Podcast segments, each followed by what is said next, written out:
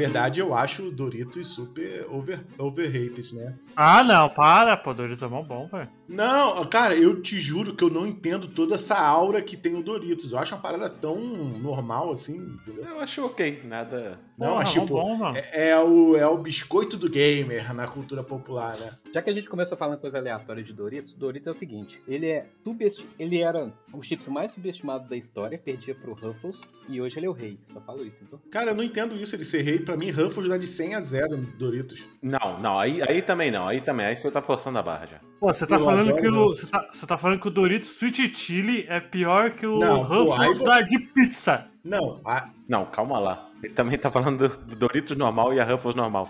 Mas mesmo assim eu prefiro o Doritos normal. Não, pô. Pô, o, a farofinha do Doritos, pô, mal bom, velho. Aquela farofinha que gruda no dedo, mano. É porque o negócio é o seguinte, eu sou de uma época que Ruffles era elitizado pra caramba, saca? Tanto que só vendia aquele pacotinho de 50 gramas que vinha 30. E era muito caro quando eu era criança. E o Doritos, quando lançou, ele era mais barato que a Ruffles, se eu não me engano. Que eu lembro que eu conseguia comprar Doritos e Baconzitos. Também Baconzitos é outro que estimado pra caramba. Mas, hoje em dia, mesmo os Pringles, eu não acho tão bom quanto o Doritos, saca? Cara, o Pringles me cansa. Assim, eu, se eu comer metade, eu sou tipo, cara, não aguento mais, já, já tô de saco cheio. Enfiar a mão lá dentro é chato, é mó chatão, né, velho? Enfiar a mão depois que acaba.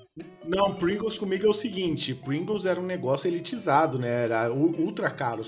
Eu só fui comer Pringles depois de burro velho. Então eu te alimentava aquela, aquela coisa, porra, Pringles deve ser um negócio maravilhoso e tal. Quando eu comia, ah, Eu não sei como é que tá aí agora, cara, mas eu lembro que em 2017, 2015 mais ou menos, Pringles no, no, no posto de gasolina era tipo 15 reais. Pringles ainda é, mano. Pringles é muito sobrevalorizado. O tamanho família é 26 reais, velho. Vocês não estão entendendo o que, que é o Doritos virou. Ah, pô, mas porra, é um puta sacão de Doritos, né, cara? Mas ele vem quanto aqui? Deixa eu ver aqui. O Doritos tamanho família. Ó, tô vendo na internet, na Calunga, um Pringles tá 14,60.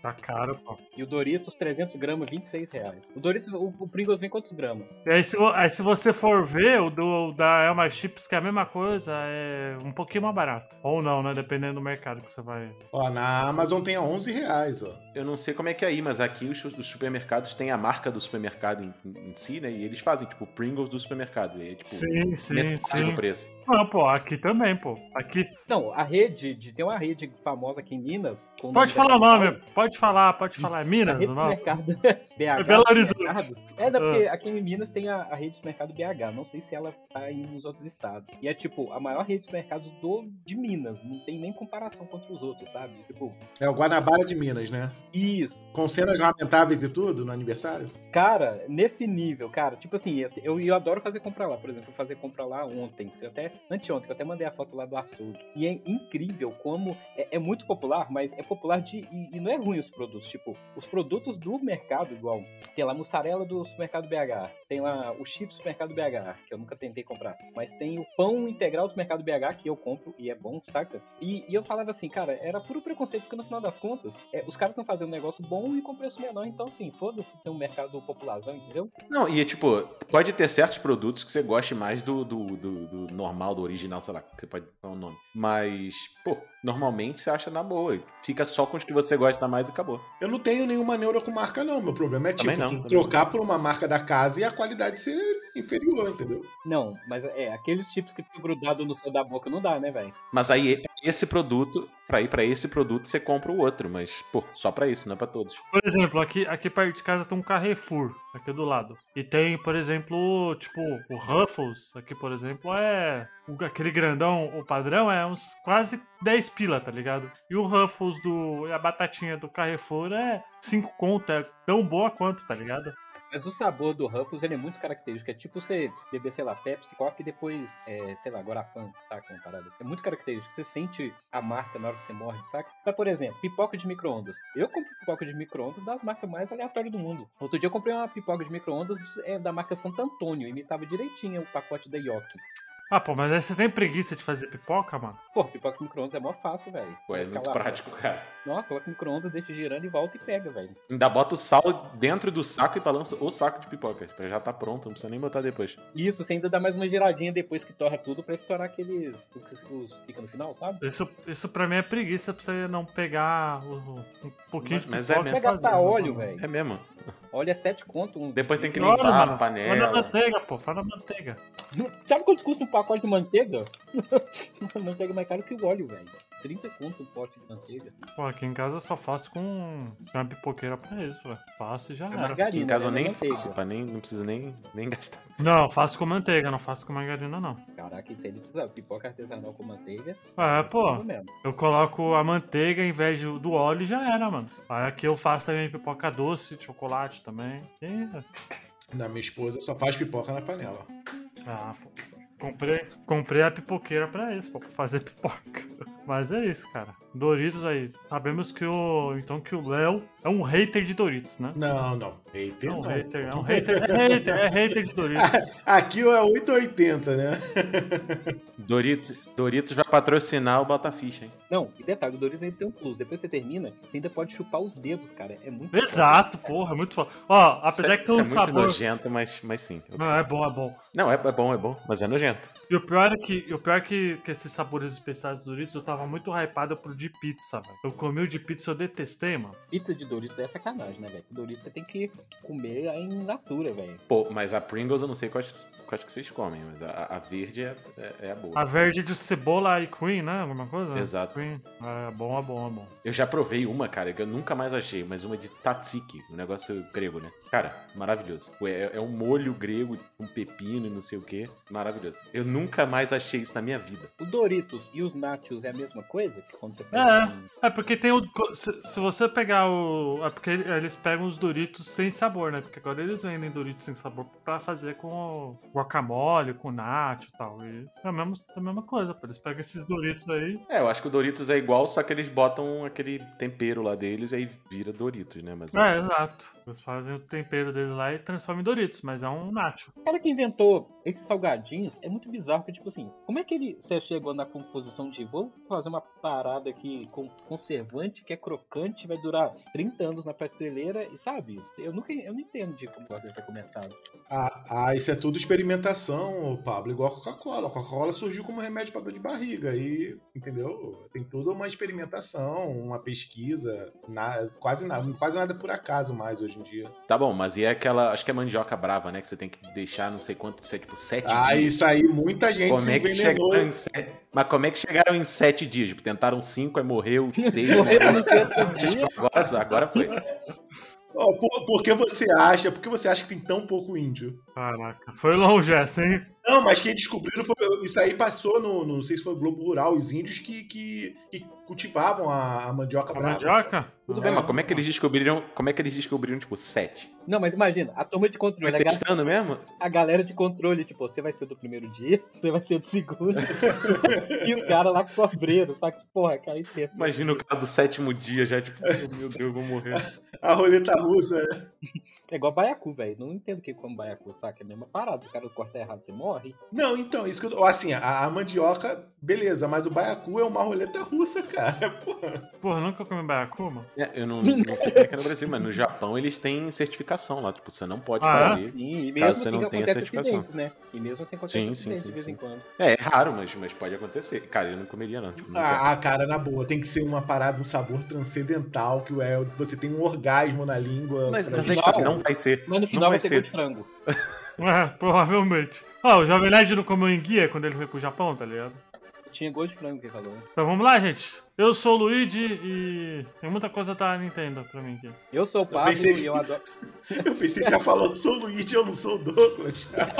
Ah, Você tá tão acostumado a gravar Douglas Cash agora, né? Eu sou o Pablo e eu adoro Doritos. Eu sou o Leonardo e pra mim é indiferente. Eu sou o João Pedro e até que enfim 2022 acabou. Isso aí, gente. Acabou? Vamos. Caramba. Acabou, pô. Acabou. Nerdcast RP já saiu no, no dia, ó. Tá, Então acabou. Isso aí, gente. Vamos falar, fazer uma retrospectiva do que nós jogamos no ano passado. É isso, né, Pablito? É isso aí, Luiz. Logo após a nossa. A gente, na verdade, vai. A gente não vai falar dos jogos que saíram ano passado. Porque isso aí todo mundo já fez. Todo mundo fez top. é, sei lá, os principais podcasts de jogos fizeram. E a gente resolveu trazer aqui os melhores. Na verdade, a gente não. A gente, na verdade, não. Parece que não teve tempo de fazer a gravação e também É, e, e agora, pra, como a gente, pra não falar que vai ser atrasado, a gente vai fazer aqui o nosso top 5 dos jogos que a gente jogou ano passado, né? Então, depois daí. Top 5, não é listinha? Não é listinha? Listinha, É não top sei se é agora? top 5, listinha. Não, é ser. listinha, listinha, listinha. Listinha, tá bom. Pode ser. Ô, Pablo, como como é que é a história? Que a gente nunca tá atrasado. Como é que é? Como assim? A gente. ah, Não, a gente nunca tá atrasado. O podcast sai quando ele tá pronto. Ele Exato, fica pronto exatamente. quando ele estiver pronto. Exato. Então vamos lá, gente. Eu direto para o podcast.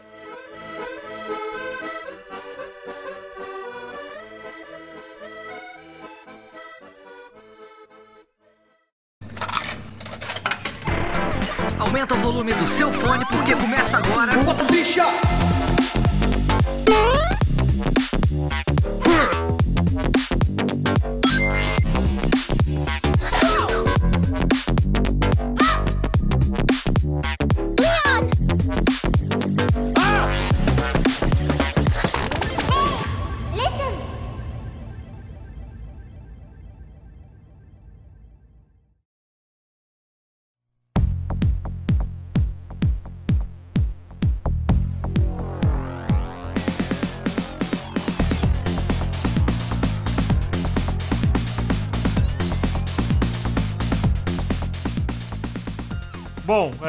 Cada um vai separar cinco, cinco joguinhos, né? Cinco joginhos. E aí, se não ficar muito grande, a gente fala uns dois, uns dois extra aí, né? Mas a meta é cinco joginhos, né? Vamos, vamos falar uns 5 e fazer um resumo de cada um e o que, que a gente passou de experiência jogando, sabe? Uma parada mais resumida aí de. Eu acho que só, 5 jogos, vezes 4, dá. Se a gente falasse 2 minutos aí, a gente tá falando de 20 jogos. 2 minutos. Não, 3 minutos. Não, 2 minutos cada um, a gente tá falando de 40 minutos, velho.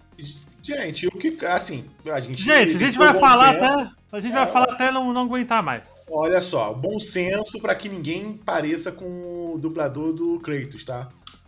Verdade. Vamos lá, Vai, então. exato. Vamos lá, ó. Eu já vou começar então. Vou tirar o elefante branco na sala, porque eu sei que eu fui o único. Talvez acho que eu fui o único que joguei isso aqui. Não vai falar de jogo de card game de Pokémon, não, né? Não, eu vou falar, eu vou falar de Pokémon Scarlet, inclusive, agora.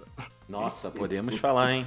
Podemos? Você jogou? Você Eu jogou? joguei 20 minutos. Eu joguei 20 minutos, já foi o suficiente pra gente falar. Vem cá, listinha pra falar bem, não, né? Não necessariamente, né? Não, necessariamente, porque. Não, jogos que você jogou e te impactaram aí, sei lá.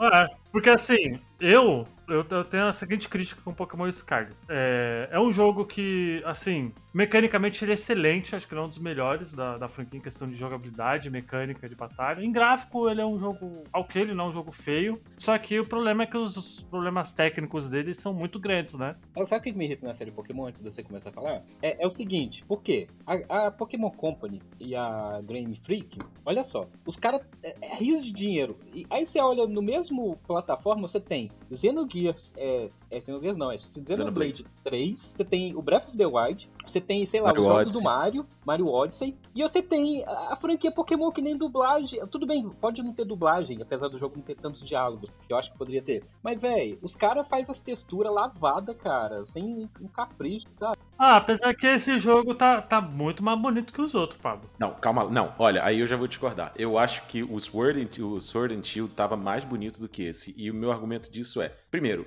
as, a- as sombras nesse jogo ficam piscando. Eu não sei se isso é problema técnico. Ah, isso ou, é problema sei técnico. lá, mas pô. fica horror- horrível, cara. E Ah, mas assim, no começo do jogo, de novo, eu joguei os primeiros 20 minutos. No começo, você já vê que, cara, parece que os caras não ligam pro jogo. Logo no começo, você tem uma abertura assim mostrando a academia, né? Tipo, você é- faz parte de uma, de uma escola. E o negócio que seria legal, tipo, é, é- é tipo um comercial da escola, né? Em vez de mostrar, tipo, a escola, um narrador narrando e aí mostrando, tipo, a câmera flutuando pela escola, pelos corredores, vendo o pessoal conversando, batalhando e tal. Não. São fotos, são só imagens. Você só vê as pessoas ali, tipo, falando e ali um texto embaixo. Sem um narrador, sem nada. Nada. São só. Aqueles jogos drama, ou então que o Digimon novo fez, né? Sim, mas aquele ali, o intuito deles é ser assim, é um visual É, novel. é um Nesse visual novel. não é. Nesse caso não é. E aí, logo depois disso, você começa em casa. Pra mim, o jogo ali já começou a dar umas travadas, assim, tipo, levantar. O jogo dava, dava umas travadas. Eu, ih, caralho, isso aqui não tá legal. No meu emulador, que já tá travando, imagina no Switch, né?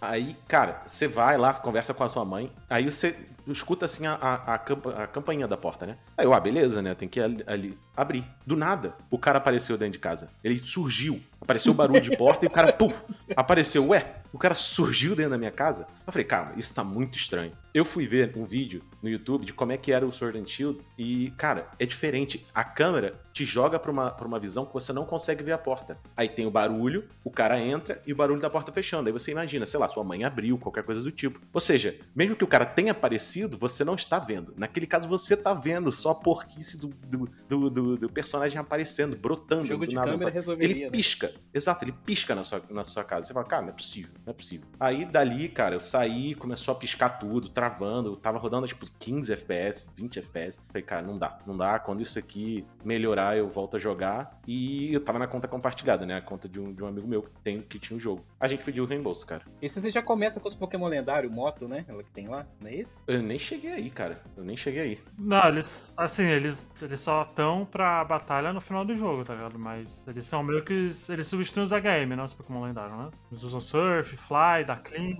E você zerou, Luiz? Ou você dropou ele no, no meio do jogo? Quer, você, quer, você quer que eu te mostre quantas horas de jogo eu tenho disso aqui? Ele deve ter tipo não 200 preciso. horas já. É isso, exatamente, pô. Assim, apesar de. Eu não vou te culpar, não, que eu. Não vou te culpar, não, que eu tenho 80 horas de Cyberpunk. Então. Então, apesar de tudo, cara, eu gostei do jogo, cara. Só que ele tecnicamente é manchado, tá ligado? Ele vai ser sempre lembrado por causa disso. E mais por culpa da, da Game Freak, porque vai lembrar que eles estavam produzindo dois jogos grandes em, em, em junto, tá ligado? Que é o Legend Arceus, que é um jogo que, que apesar dele ser feio também, ele, ele tecnicamente bonito. ele, ele é muito mais bonito que esse, tá ligado? Exato, ele é mais bonito. Ele tem um estilo que fica até ok. o É, ele fica ok, tá ligado? Mas Dá ele é- pra dar uma é- enganada. Mas, sim, tem muita coisa pra reclamar ali também. Por exemplo, na, na, na vila, né, do, do, do, do Arceus, você, nenhum NPC se mexe. Todos eles ficam parados. Você fala, cara, não é possível. Isso no, no Pokémon Red, lá de 97, eu acho, os caras já se mexiam na cidade, pelo amor de Deus. Botam um comando de ir até ali e voltar, nem que seja, pô, pelo amor de Deus. Aqui também a Game Freak tava produzindo os dois jogos em, se- em- em- Cara, junto, né? Então, mano, é foda, mano. pessoas, divide equipe, mas não justifica, não, cara. Os caras têm dinheiro. Então, não justifica, não justifica, mas. Não, é a, é a, é a franquia mais rentável da história, né, cara? Da, da história do entretenimento. É, pô, mas, é, mas infelizmente não justifica, mas é o grande motivo dos jogos ter saído ca- cagada. Pode falar mal que for de Assassin's Creed, mas pelo menos os caras dividem as equipes, faz lá uma parada com um pouco mais de capricho. Mas é o tipo de jogo que eu pretendo jogar assim quando sair um sucessor do Switch e se ele rodar pelo menos a 30 FPS cravado, eu quero jogar. E depois de uns patches. Eu joguei, eu, eu gostei muito, apesar de tudo. Então, velho, eu não tenho o que, que falar também, né? Então, Não, é, o que importa é a diversão, mal ou bem. Sabe o que, que é isso. foda? É, eu, assim, Cla- é, cla- é claro que eu me diverti também porque eu joguei online, né? Também isso ajuda bastante, tá ligado? eu vou falar, eu vou falar do jogo que eu vou falar compa- comparando na minha vez, mas pra vocês entenderem, pra não dar spoiler, mas continue, depois eu, eu falo que tem uma comparação válida. É, mas assim, por exemplo, muita gente, só pra finalizar, muita gente, pra mim, por exemplo, vocês compararam até com Xenoblade, por exemplo, eu acho meio injusto, porque ainda assim, um não é um jogo tão. Não é um jogo de mundo aberto, né? Ele, ele tem áreas grandiosas, né? Não é um jogo de mundo aberto, mundo aberto. É, mas não tem como, como passar pano tendo um console que rode bafo selvagem ali. Não tem nem como, tá ligado?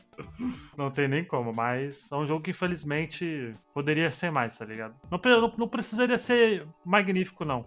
Mas que fosse tecnicamente aceitável, tá ligado? Não, não aconteceu.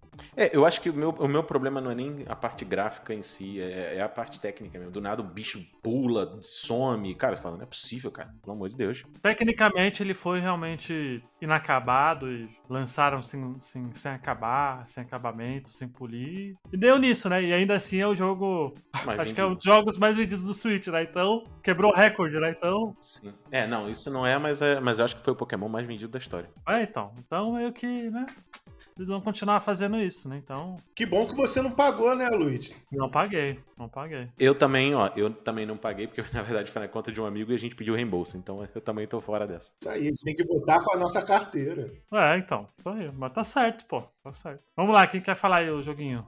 Vamos fazer na ordem que, que a gente começou? ou Vamos... Ah, então vai, Pablo, vai, Pablo. Então vai, Bom, Pablo. eu falo então. Então, é, se eu tivesse jogado esse jogo antes, talvez ele entraria até mesmo. é, Eu acho que ele entra no meu, no meu top jogos de 2022. E foi um jogo que, quando saiu, ele foi muito polêmico, sabe? Falaram de aproveitamento da empresa para tentar ganhar dinheiro fácil, apelar pela nostalgia das pessoas para poder é, fazer loja online do jogo, para poder ganhar dinheiro. Mas assim, e eu também torci o nariz. Mas assim que o Gran Turismo 7 ele ficou em promoção agora no final do ano, eu resolvi pegar ele. Por quê? Eu sempre fui apaixonado com a série de Gran Turismo. Lá do PlayStation 1, o último Gran Turismo que eu joguei foi o Gran Turismo 2. Eu não havia jogado nada depois de jogos de simuladores assim, tirando, sei lá, Grid, Grid 2. Mas, é, pra mim, foi de longe a maior surpresa e de uma das coisas mais prazerosas que eu tive de jogar esse ano. Bem que joguei God of War, Horizon, Forbidden West, eu joguei o Elden Ring, o Elden Ring também é muito gostoso. Mas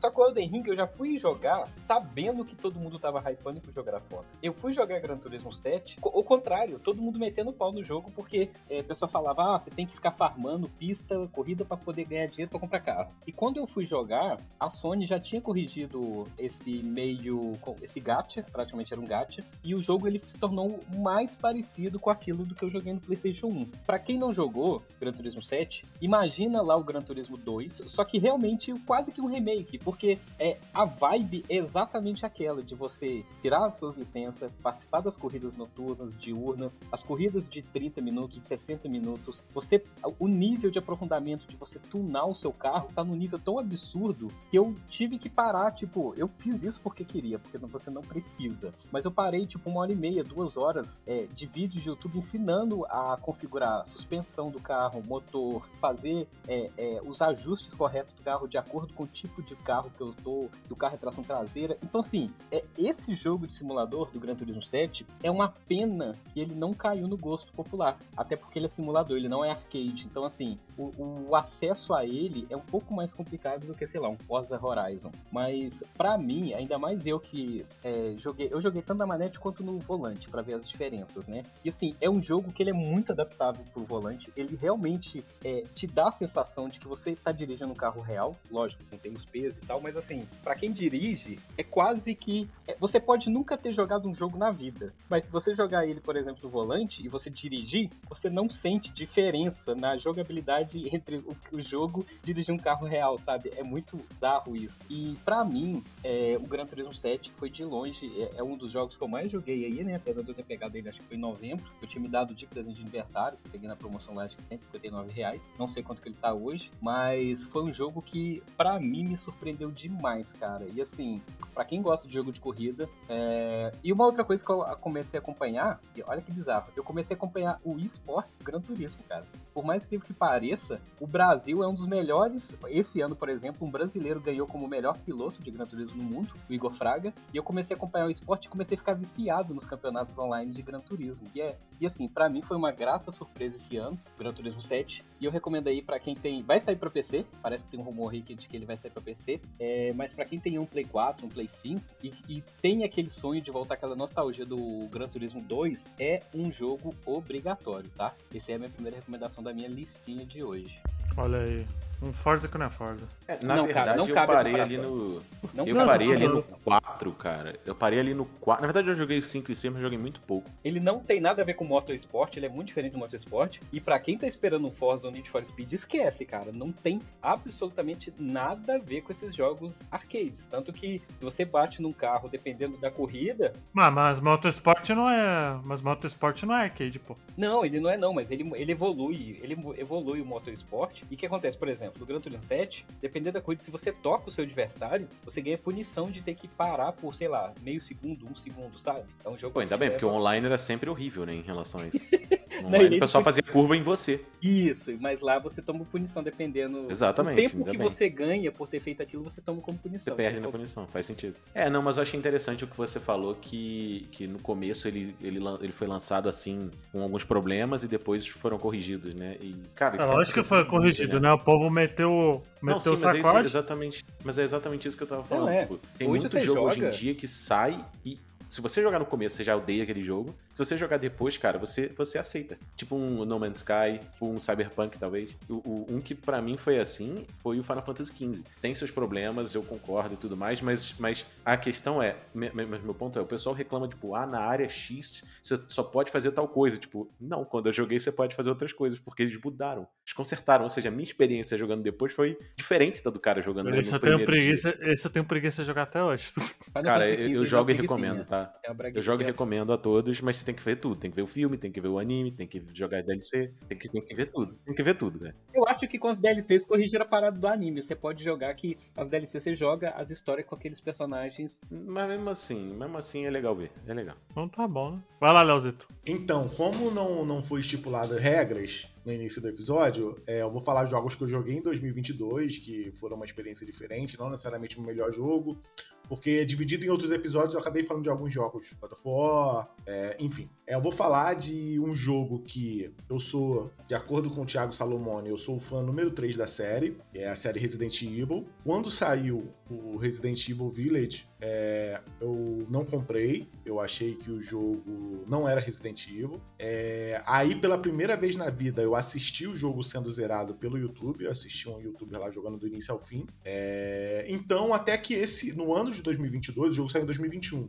até que no ano de 2022, é, teve uma promoção que eu peguei ele por a mídia física por 80 reais. Aí eu comprei, cara, por mais continuo achando, tá? Que ele não é Resident Evil, não tem as características clássicas da série, mas eu me apaixonei pelo jogo, que eu zerei ele tipo seis vezes. É, pra quase platinei. Eu não platinei porque tem muito troféu bobinho que enche o saco fazer, mas eu achei o jogo um shooter muito competente, muito bom. Tem umas, umas sacadas muito boas. E, tipo, por mais que ele não tenha muitas das coisas clássicas do Resident Evil, eu, é, eu adorei o jogo, definitivamente. É, Umbrella Corps. Não, deu me livre, o Village. Você falou shooter, porra. Não, assim, o shooter assim, é um jogo em primeira pessoa e, tipo, ele, vão- o 7, que, que é muito mais cadenciado, é mais focado no terror, na tensão, o 8 não, já é mais shooter porque ele é praticamente o contrário. Tem muito tiro, os inimigos são mais ágeis, o ambiente mais aberto. Então, eu acho ele muito diferente do 7. E, mas assim, é um jogo maravilhoso. Cara, não me arrependo e, e me arrependo de ter assistido, apesar que com o controle na mão é diferente de você assistir alguém jogando, é, quando você tá no comando. E recomendo pra qualquer um, cara, que mesmo não sendo fã de Resident Evil, é uma experiência bastante agradável. Mas duas coisas. Uma, que você ficou uns 10 anos mais novo aí só de ficar jogando pelo YouTube, né? Já, já ficou mais novo. E segundo, por que que você talvez seja a melhor pessoa pra me explicar? Por que que eles vão e voltam nessa questão de, tipo, mais ação, aí depois voltam pra um survival, depois volta pra ação, tipo, o 6 era, era... O 5 e 6 foram muito ação, o 4 também. Aí veio o 7, foi full survival horror. Agora veio o 8, voltou a ser ação. É tipo, qual, qual- E agora parece que o 4, o 4 Remake também vai ser mais survival. Qual- qual- por quê? É, o que acontece? O core do Resident Evil é, é o terror no sentido de, de te oprimir, te deixar tenso e ter, e ter partes de ação. É você poder revidar. Só que quando você entrega uma experiência assim, isso aí é psicológico, tá? Quando você já conhece o monstro, vamos dizer assim, metaforicamente falando, e ele já não é uma ameaça, é, você tem que apelar para outros meios de dar medo no, no jogador. Por exemplo, você passa a botar mais monstros. Então, quando você põe mais monstros, você naturalmente dá mais recursos pro jogador. Isso acontece com qualquer jogo de terror. Todo jogo de terror, toda série de terror, ela acaba indo numa crescente. Ela começa mais, mais tenso, mais devagar, pega Resident Evil, Dead Space, Silent Hill e acaba escalando pros jogos para ter mais ação. Só que os fãs, eles normalmente querem aquela experiência original que é da atenção. Então, quando começa a rolar é, é, essa debandada para ação, os fãs reclamam e as séries acabam voltando para suas origens, entendeu? É, Resident Evil 1 clássico, do 1 ao 3, é uma escalada de ação. O 3 é você tem fuzil no início do jogo, é, tem zumbi ao monte, mas você tem arma ao monte, não falta munição. E acaba que com o backlash eles acabam voltando para raízes. O 7 foi super tenso. E aí o 8, pô, já não tem como manter aquela tensão por muito tempo. Então vamos dar uma escaladazinha na ação. E assim vai. Porra, mas o 8 é o The Village, né? Oi? O 8 é o The Village, né? É o Village, é o Village. Ah, mas tem uma cena de um bebê gigante desgraçado lá. Não, sim, essa é a parte mais terror do jogo. Assim, quando- nessa parte que eles se propuseram, olha, vamos fazer uma parte de terror. Cara, os caras foram competentes demais, absurdo. É, assim, é porque eu fico, pô, o 7 eu acho que foi o mais bem sucedido aí, não sei se sempre da história ou se nos últimos anos.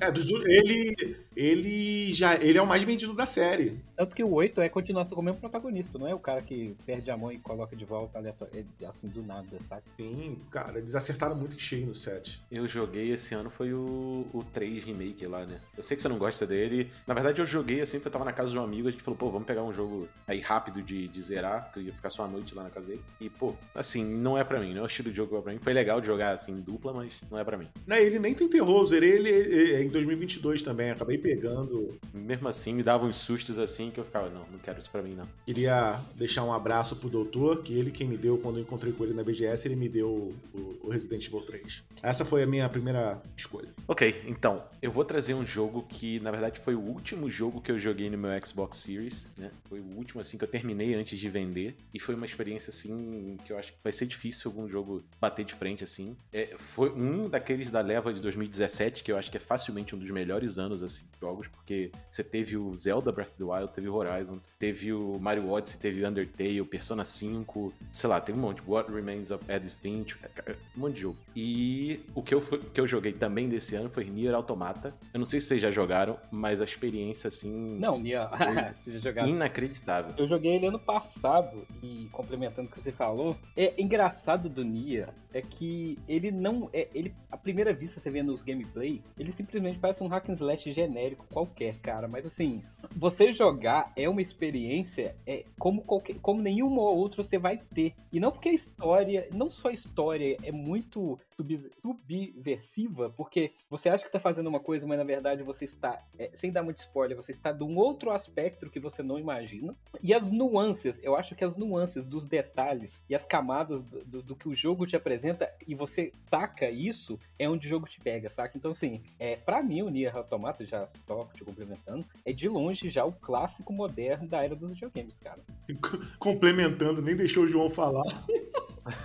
Não, não, mas eu, eu, acho que eu acho que ele falou, falou tudo, falou tudo do que, do que eu ia falar. Assim, você começa o jogo, você acha assim, as pessoas na internet pensam que o jogo é só, sei lá, uma gostosa com espadas batendo em androides. E cara, o jogo vai se tornando um negócio assim mais pesado, com, com, com umas camadas assim de tipo o que, que é a vida, como é que as coisas funcionam e tal. E você vai, cara, o negócio é pesado. Você vai, você vai, não, não pesado tipo trágico nem nada, mas até é, mas um pouco, mas é, você vai vendo coisas assim que você não espera. Assim, é, é realmente uma experiência única e eu não sei se alguém ouvindo aí, eu não sei se vocês também, mas vocês não joguem somente uma rota. Não é porque apareceu os créditos que já acabou o jogo, tipo 10 horas. Não, Não, não.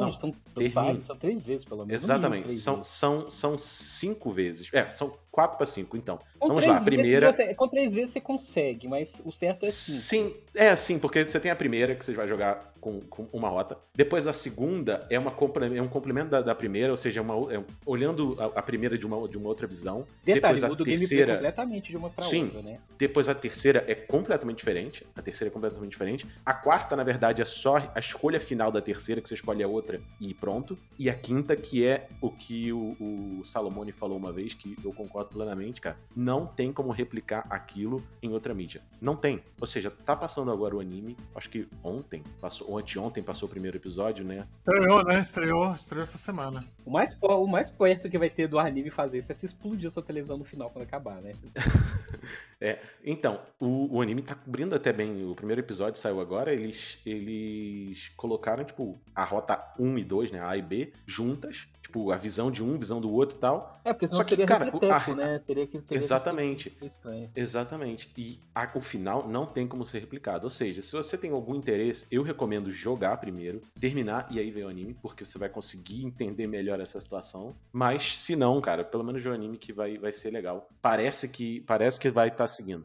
Cara, eu não sei porque eu não, eu não terminei ele, tá ligado? Eu, eu joguei eu joguei ele bem pouco, na época que eu tava com o Xbox. Mas eu vou te falar um negócio, Luigi. Eu quase desanimei depois do primeiro final, porque ele te dá uma vibe muito triste. Tipo assim, caralho, sério que fizeram isso? E tipo, eu quero continuar com, com essa linha e eles me tiraram algo que eu queria.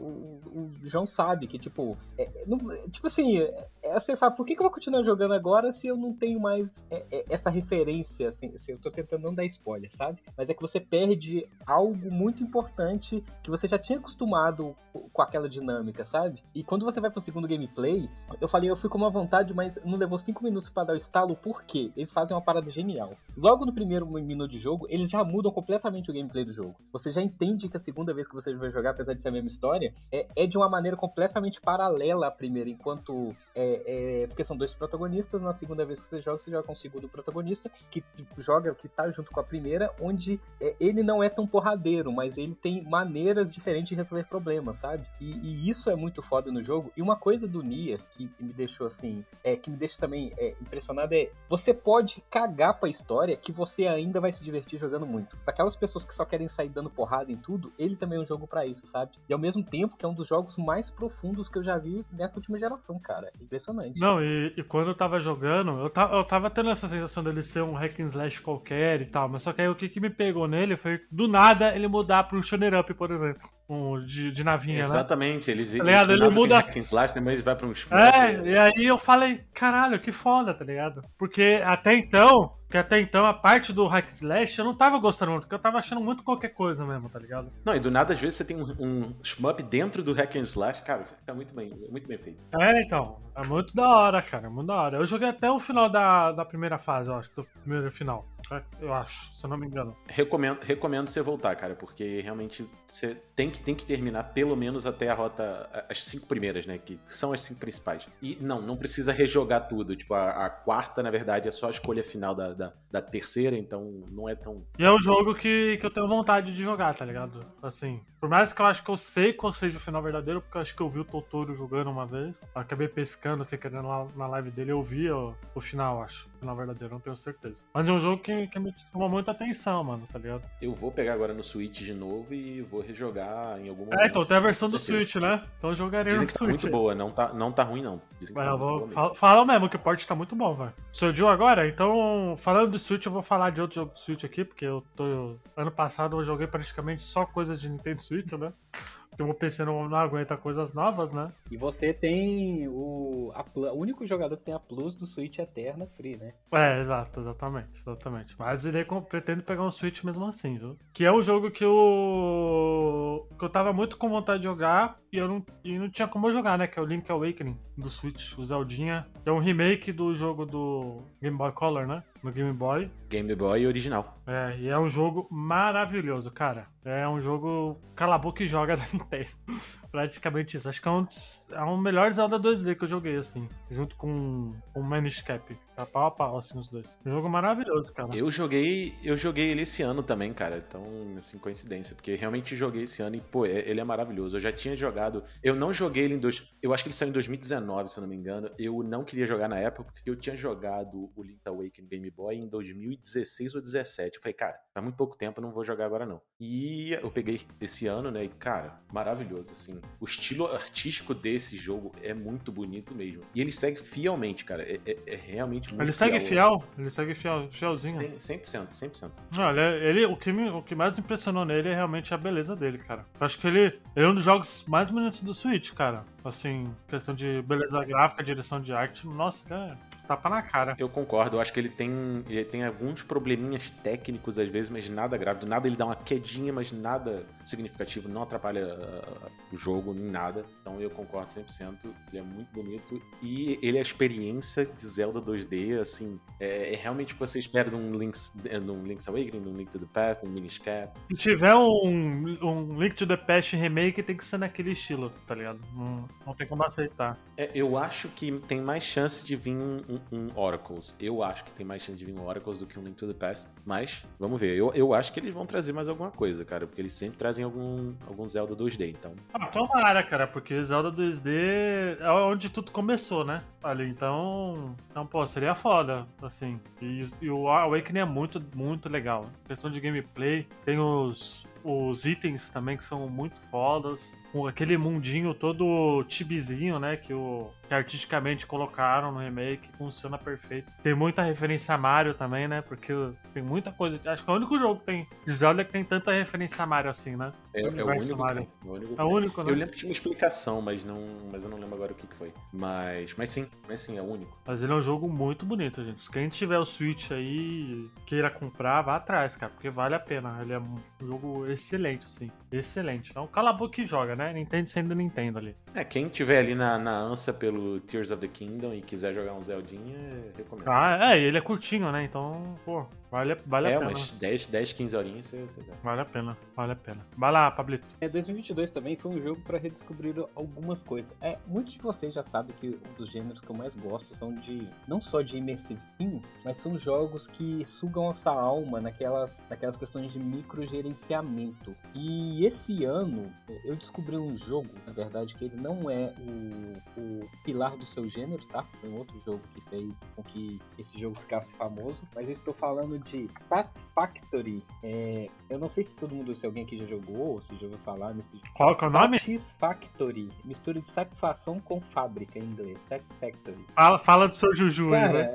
esse meu Juju, eu falo que ele é um Juju, até porque ele é um jogo que ainda está em desenvolvimento lá no Steam. Mas é, é um jogo que eu vou falar com você que esse ano eu só tô com 230 horas, Luigi, no jogo, pra você ter ideia. Qual que é a vibe do Satisfy? Cara, eu gosto, eu gosto de simulador, mas você realmente supera as. Eu que te falei do My Time Sporia, não foi? Eu acho que do foi, jogo cara. 3D do, é, do Fábio Stardew Valley lá, o My Time Sporia. É, então, o Satisfactory, qual que é a parada dele? Ele é um jogo, é, eu falo que é, um, é uma categoria de jogo de relaxamento, porque é um jogo, na verdade, ele não. Ele até tem um objetivo final, mas a graça não é chegar no objetivo final, e sim fazer com que as coisas aconteçam até chegar a esse objetivo. Qual que é a parada do jogo? Você começa num planeta onde seu objetivo é extrair recursos desse planeta. É, o computador deixa bem claro que você pode transformar tudo em recursos para o seu planeta que precisa de recursos. Então você chega no planeta virgem, com a fauna e a flora intocada, e você é, tem algumas missões da sua, da, da sua nave que você precisa fazer. Como por exemplo, na primeira etapa de produção você precisa entregar, sei lá, ferro, chapa de ferro e cabos. Só que você não tem isso. Você precisa extrair da natureza esses itens e não só extrair, você precisa transformar esses itens lá a tal Minecraft. Só que aí seria só mais uma cópia de Minecraft? Você tem que destruir a natureza, é isso mesmo, né? Exatamente. Você tem que destruir, desmatar a natureza e matar as criaturas daquele planeta, sugar todos os recursos e levar embora no elevador espacial. Começa por aí. Só que ele não é só um. é- é- Se ele fosse somente isso, ele seria uma cópia de Minecraft. Mas esse jogo, primeiro, você não tem build de terra, de. de- é, como é que fala? De terreno, né? Você não cava bloquinhos. Que você precisa fazer é extrair recursos. Só que ele tá num patamar tão assim. Não é tipo 5, 10 chapas de ferro. Você precisa extrair, sei lá, 500 mil chapas de ferro para poder fazer o recurso para entregar na sua nave mãe na prime- no primeiro nível de desafio. É, como que você faz isso? Quando você, por exemplo, vai manualmente tirar ferro do chão, você fica tirando de um em um. Então assim, porra, eu preciso de 500 mil chapas de ferro. Eu não vou ficar aqui extraindo na mão 500 mil. Você faz uma mineradora para extrair esse ferro, coloca uma puta, aí você vai fazer dependendo de onde você. Aí você tem que ger- um gerenciamento de logística foda. Por quê? É, você tem o ferro, mas para transformar em chapa de ferro, você precisa pegar o ferro, transformar em lingote. Depois o lingote em chapa de ferro. Só que se você for fazer isso manualmente, você vai ficar, sei lá, 30 anos jogando o jogo. Então qual que é a parada? É você construir um- uma mineradora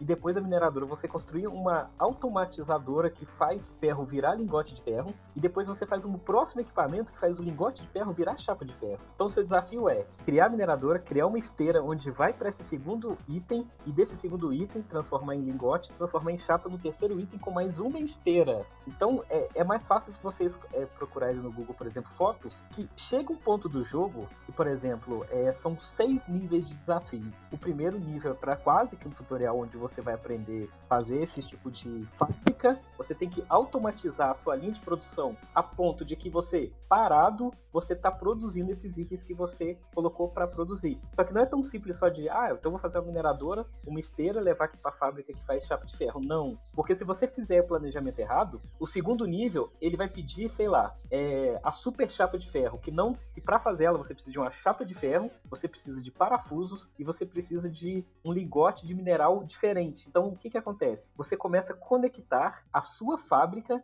em outros em outras fábricas que você ainda vai construir. Então você tem que pensar toda uma logística do tipo assim, vai sair é, cinco minerais daqui e vão virar duas chapas. Essas duas chapas vão se dividir em dois caminhos, onde um vai se transformar numa super chapa de ferro e outra vai para um armazém onde eu vou deixar armazenando para construir lá na frente uma próxima fábrica. Então assim, é um jogo que ele vai escalonando, onde por exemplo, eu com 200 horas hoje de jogo, é, eu tô no sexto, no quinto pro sexto nível de desafio, onde começa a ter que gerar é, computadores é, mais sofisticados, onde você tem que minerar o ferro, transformar a chapa. Da chapa você vai precisar de mais quatro recursos juntos para fazer um case. Esse case você vai precisar de mais sete recursos para fazer uma placa computador. Essa placa de computador você precisa de mais dois recursos, onde cada um desses recursos você tem uma linha de produção de 8 a 10 fábricas diferentes extraindo minerais para poder é, fazer esse item acontecer. E é absurdamente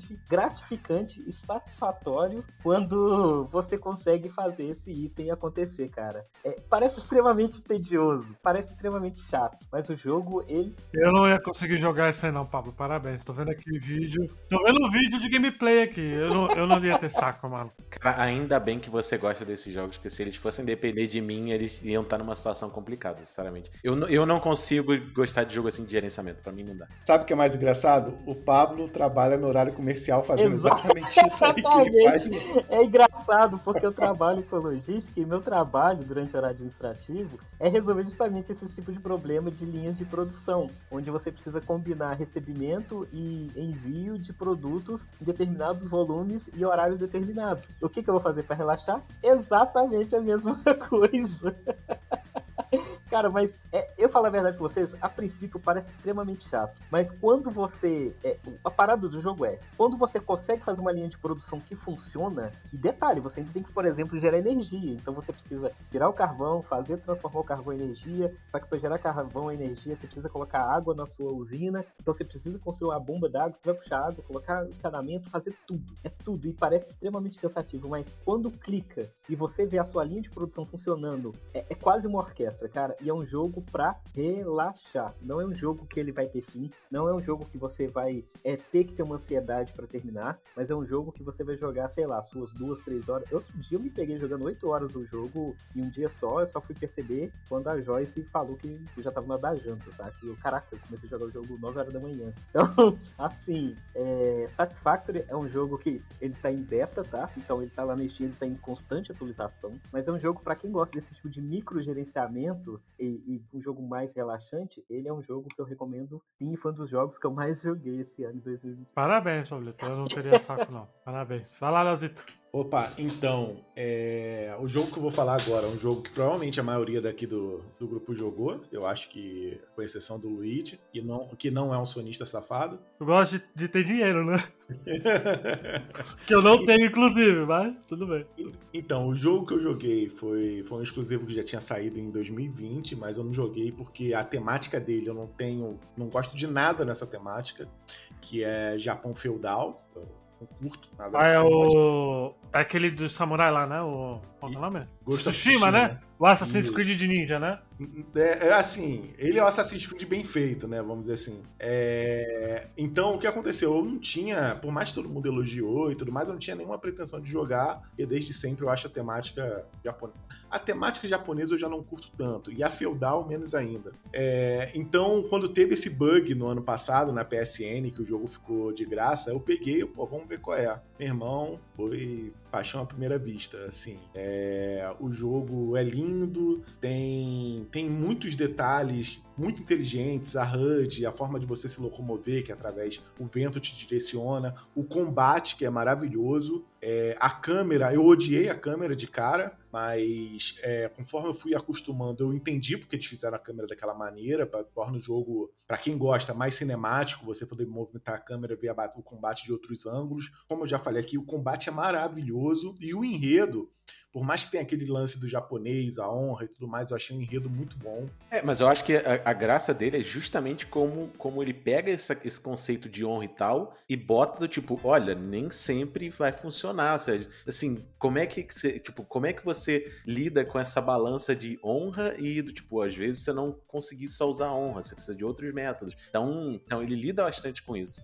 Não, não, não é bem isso. É tipo assim: o que, que adianta a honra se o seu inimigo caga pra isso e, e o fato dele cagar pra isso é a tua ruína, entendeu? Exatamente, aí ele se coloca numa posição do que, que eu faço em relação a isso. Então eu acho que ele, ele brinca muito com essa, com essa questão de honra e como resolver aquilo naquela situação. Sim, então assim, o cara, o jogo ele é redondinho, eu não tenho uma crítica grande pra ele. Cara, eu- ah, vamos, vamos botar, vamos catar piolho. A minha crítica pra ele é você precisar, eu, no, no PS4 não sei se é assim. No PlayStation 5 você precisa deslizar o dedo no touchpad pra ele te pro vento, pro vento bater e te mostrar a direção. Por mim, poderia ficar o tempo inteiro tendo uma brisazinha numa direção e depois vir uma brisa mais forte. Incomoda, você tem que ficar o tempo todo no touchpad. Não sei se o João lembra disso. Você jogou no PS5, João? Eu joguei no PS4, joguei em 2019, não me engano. E era, Ou não, foi 2020, 2020, 2020. ele é de É, 2020, é, sim. É, então, assim, você toda vez que você quer saber a direção, é, não existe seta, não existe nada. Tem mexendo. né? o, o vento que te diz pra onde você tem que ir. E pra mim, eu acho uma ideia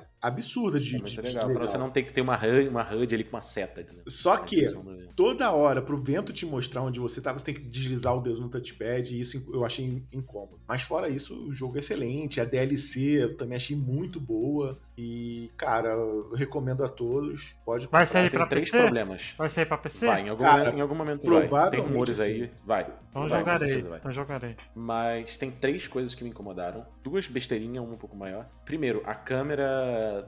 O combate é muito legal, só que eu vindo de Sekiro no, no, no mesmo ano, eu senti falta de um, de, um, de, um, de um lock. Eu locar o inimigo. O- A versão definitiva tem lock, a versão definitiva tem Ai, lock. aí, ó. Então isso me, isso me pegou. Só que eu vou te falar, eu não acostumei com lock. Entendi. É, eu acho que se bobear também não posso, posso não acostumar, mas vindo do Sekiro, tava, tava tipo, pra mim o combate perfeito do Sekiro pra um combate muito bom do Ghost of Tsushima foi tipo, como se eu tivesse caído um pouquinho, mas mesmo assim muito bom. Mas eu tava comparando com algo que eu tinha acabado de jogar, então. É, outra coisa que me incomodou, mas aí era meio besteira mesmo, eu joguei em japonês e as, e as vozes, né, o lip sync, tava pro inglês, então tá, ficou meio estranho isso, mas besteira. E o que mais me incomodou, Pô, mas isso, mas isso, mas isso do Limp Sync é eu achei meio esquisito, mano. O jogo que é pra ser japonês, É, os exatamente, caras exatamente. fazem o Limp Sync baseado no inglês, mano. Não, e tudo bem ter feito no inglês, mas faz também pro japonês, pelo amor de Deus. Tipo, pô, você fez o modo Kurosawa lá e tu não vai ter isso? Porra, a, prim- a prioridade pra mim seria falar fazendo japonês, porra. A experiência do jogo é assim. Ô, ô, ô, João, João, a versão definitiva também tem lip sync em japonês. Não, é, eu, eu li isso. E o terceiro ponto era que as, as side quests eu meio que não ligava pros personagens secundários. Tipo, não, não, não tinha nenhum apego aos, aos personagens secundários. Então, aquilo. Eu fiz todas, assim, eu platinei, mas não, não era aquele negócio que dava vontade de fazer, mas eram, eram legais, assim, tipo, ter que invadir não sei o que, botar fogo, não sei. Era, era legal, foram, foram legais, mas não, não, não ligava muito pros, pros personagens. E eu não joguei a DLC, porque eu peguei depois a cópia física do, do Director's Cut lá, só que eu fui jogar e eu não tinha o save. Eu não tinha o meu save do PS4. Eu fui ver na lista do, do, do, do Cloud, tinha de tudo, tinha de jogo de 2015 lá, mas não tinha o do Tsushima. Eu não sei porquê, não tinha. Não deve ter Ah, o save lá. sincronizado. Não deve ter É, sincronizado. não sei, não, não tinha nada. Aí eu falei, cara, não, não quero jogar tudo de novo, não. Em algum momento eu vou jogar, mas não, não foi agora. É, eu recomendo a todos. Ghost of Tsushima, Eu cheguei a é a jogar segunda sugestão. três horas de Ghost of Tsushima.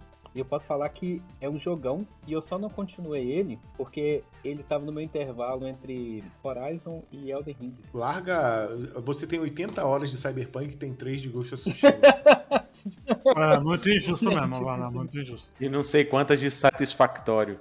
230 horas. Ah, 200 horas, porra. Você, o tempo que você gastou com esse Juju satisfatório aí, você poderia ter jogado o Ghost of Cara, mas é satisfatório jogar satisfatório. Eu recomendo. Vai lá, Jatinha. Faz sentido. Cara, eu vou trazer um jogo que provavelmente vocês. Não, não, eu acho que o Léo jogou. O Léo jogou porque eu falei e parece que outra pessoa falou também pra ele jogar e ele acabou jogando. Tiny King. É, é um peraí, qual? Que Tiny King. Tiny, Tiny King. T-I-N-Y-K-I-N. Tiny King. É um indie que eles pegaram a ideia de Pikmin e juntaram num platformer. Não é pixel art não, né? é... Não, não é Não. pixel art. Ah, eu tô vendo Eles aqui. pegaram- Pô, ele é bonitinho, hein? Sim, ele é bem legal. Ele tá no Game Pass ainda? Eu acho que tá. Eu, na verdade, eu joguei a versa... eu joguei a demo no Switch, aí eu gostei muito. Fiz tudo que tinha pra fazer na demo. Aí eu cheguei e falei, pô, vou ver se tem se tem como continuar da onde você parou na demo, né, ao comprar o jogo. E eu vi lá no Reddit falando que tinha. Eu falei, beleza, comprei. Comprei o jogo, paguei, sei lá, 25 dólares. E quando eu entrei no jogo, não tinha. Eu falei, ué, mas cadê a sincronização com, com o save da demo? Aí eu li que só tinha isso pra Steam. Eu falei, não é possível. Eu comprei o um negócio aqui. Eu falei, é, pô, agora tem que jogar. Cara, eu fui, eu acho que em 24 horas eu zerei e peguei tudo possível no jogo. É, foi uma experiência muito boa. O jogo, como eu falei, ele. Pô, o que eu, o que eu, tô achando, o que eu gostei desse jogo é, é o estilo de arte dele. Ele lembra É, ele é Gravity bonito, ele é Falls, lembra esses desenhos da Disney. É, ele é muito, ele é muito bonito. Mas ele pega a ideia do Pikmin, só que a ideia do Pikmin, o, o, o Pikmin em si, ele é muito mais estratégia. Um jogo de estratégia, digamos assim. Nesse jogo, não. Você pega os, os bonequinhos, né? Esses, os- esses bonequinhos, Os Chinquinhos, os Chiniquim. Exatamente, e eles servem, tipo, você tem os, sei lá, os vermelhos explodem, os rosa servem pra fazer tipo uma torre que você pode subir a torre, os amarelos você cria uma escada. Então a fase você precisa usar esses esses esses negocinhos pra poder é, se mexer pela fase. E aí você tem as plataformas na fase, só que aí, tipo, pra você chegar num certo lugar, você vai ter que fazer uma torre pra subir. Aí no outro lugar, no outro lugar você vai ter que jogar tipo um, um vermelho pra explodir. Então você você vai variando nesses cenários, que na verdade é uma casa gigante, você é pequenininho, você tem que passear um platformer para pegar as coisas daquele, daquele ambiente. Na verdade, você tem uma peça em cada em cada em cada, é, cada quarto da casa, né? um quarto, banheiro, etc. Cada cômodo da casa você tem que pegar um item e aí você tem que usar esses bichos para se locomover pelo mapa. Então é, é, é muito legal e não é não é longo não. Eu acho que em 10 horas dá para terminar. Então eu recomendo bastante. Ele é um Pinkmin mesmo, mano. Ele é um Pikmin plataforma. Você jogou também, não jogou, Léo? Joguei, joguei umas 3, 4 horas dele no, no Xbox. Eu, eu gostei, achei bem, bem legal. Eu nunca joguei Pikmin, então conseguia fazer É, é comparativo. diferente, é diferente. Só a ideia do, do, do tipo dos bichos, mas de resto é plataforma. E, e gostei bastante. Eu não lembro porque eu parei, mas, mas eu tava gostando enquanto eu joguei. Bacaninha, tem um jogo que parece interessante. Eu vou, quando tiver numa promoção da Steam, eu vou pegar ele. Interessante, já tá 70 reais na Steam? Não, 50 reais, tá baratinho. Cara, eu não sei se vai dar pra gente falar 5 não, hein? Mas, mas eu já vou eu já vou colocar na minha lista que eu queria falar por último, que é um dos melhores RPGs da geração passada, né? E da atual também, né? Porque não, que é o Persona 5 Royal. Ah, eu joguei. finalmente. Eu falei em 2017, Luiz, joga Persona 5, é um jogão. Não, não vou jogar não. Pô, mas eu já sabia, mas eu sabia que era um jogão. Só que eu tava esperando sair pra todas as plataformas. E a espera valeu a pena, velho. Velho, eu fiquei tentando catequizar esse menino em dois jogos. E os dois jogos, depois que ele jogou, ele nem me agradeceu. Foi o Persona 5 e o Fire Emblem é, Tree Houses, cara. Tá falando qual? Eu? Eu? É, eu falei pra você, joga Tree Houses. Você, ah, joguinho, não sei. O Treehouses eu agradeço, obrigado. Agora o Persona não, porque o Persona já, já, já, já era fã do- dos outros ah, bem antes de lançar o 5. Já tava hypado pro 5. Só não tinha um console pra jogar ele, pô.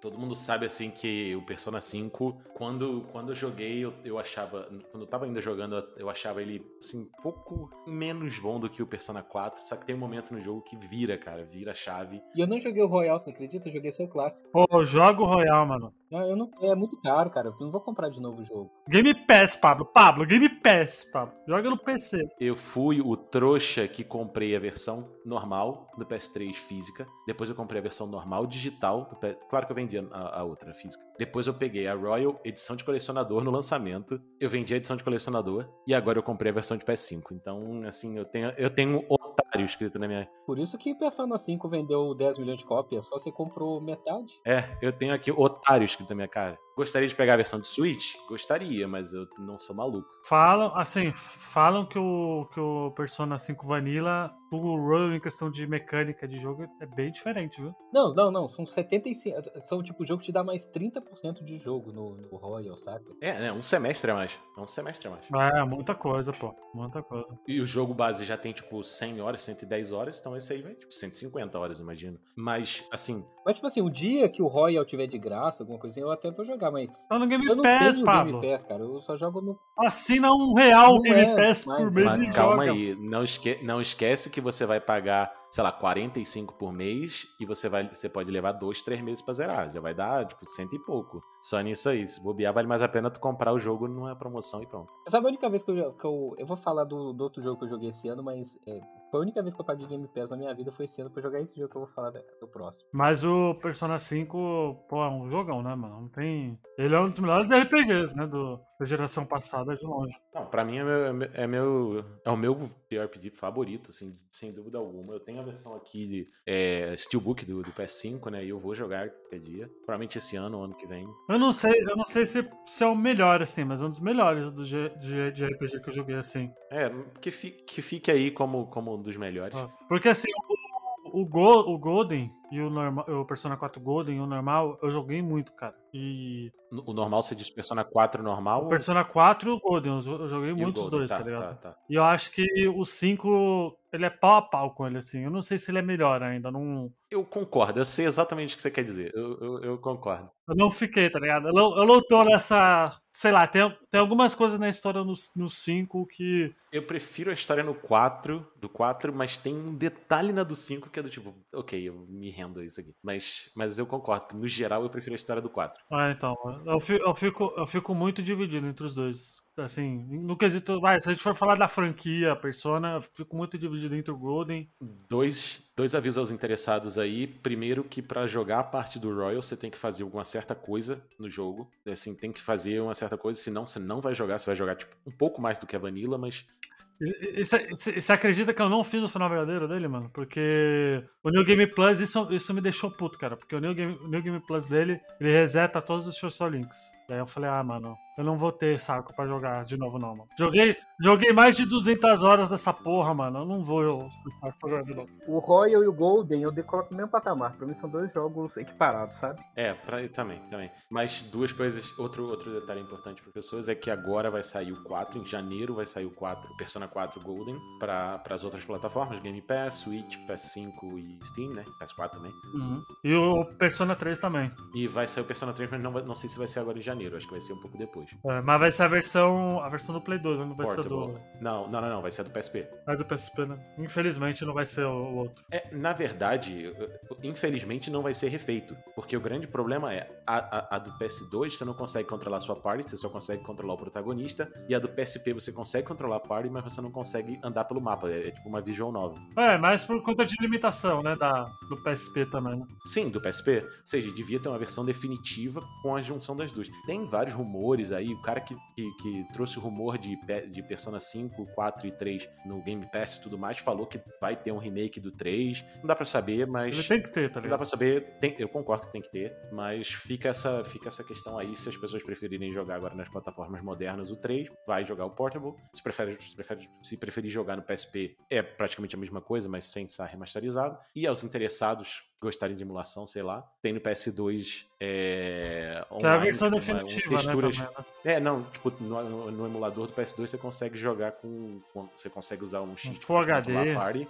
Ah, é? Não sabia, Full não. HD, então Não é, dá- sabia. dá pra fazer eu vou, um negócio vou assim, pesquisar tá? isso aí depois pra jogar de novo. É, é meio que a versão definitiva. Enquanto eles não lançam um remake, tem essa aí que dá pra usar. Olha, não sabia não. Vai lá, Pablito. É, Luiz, eu ia falar do. Eu vou falar desse já no meu último jogo, tá?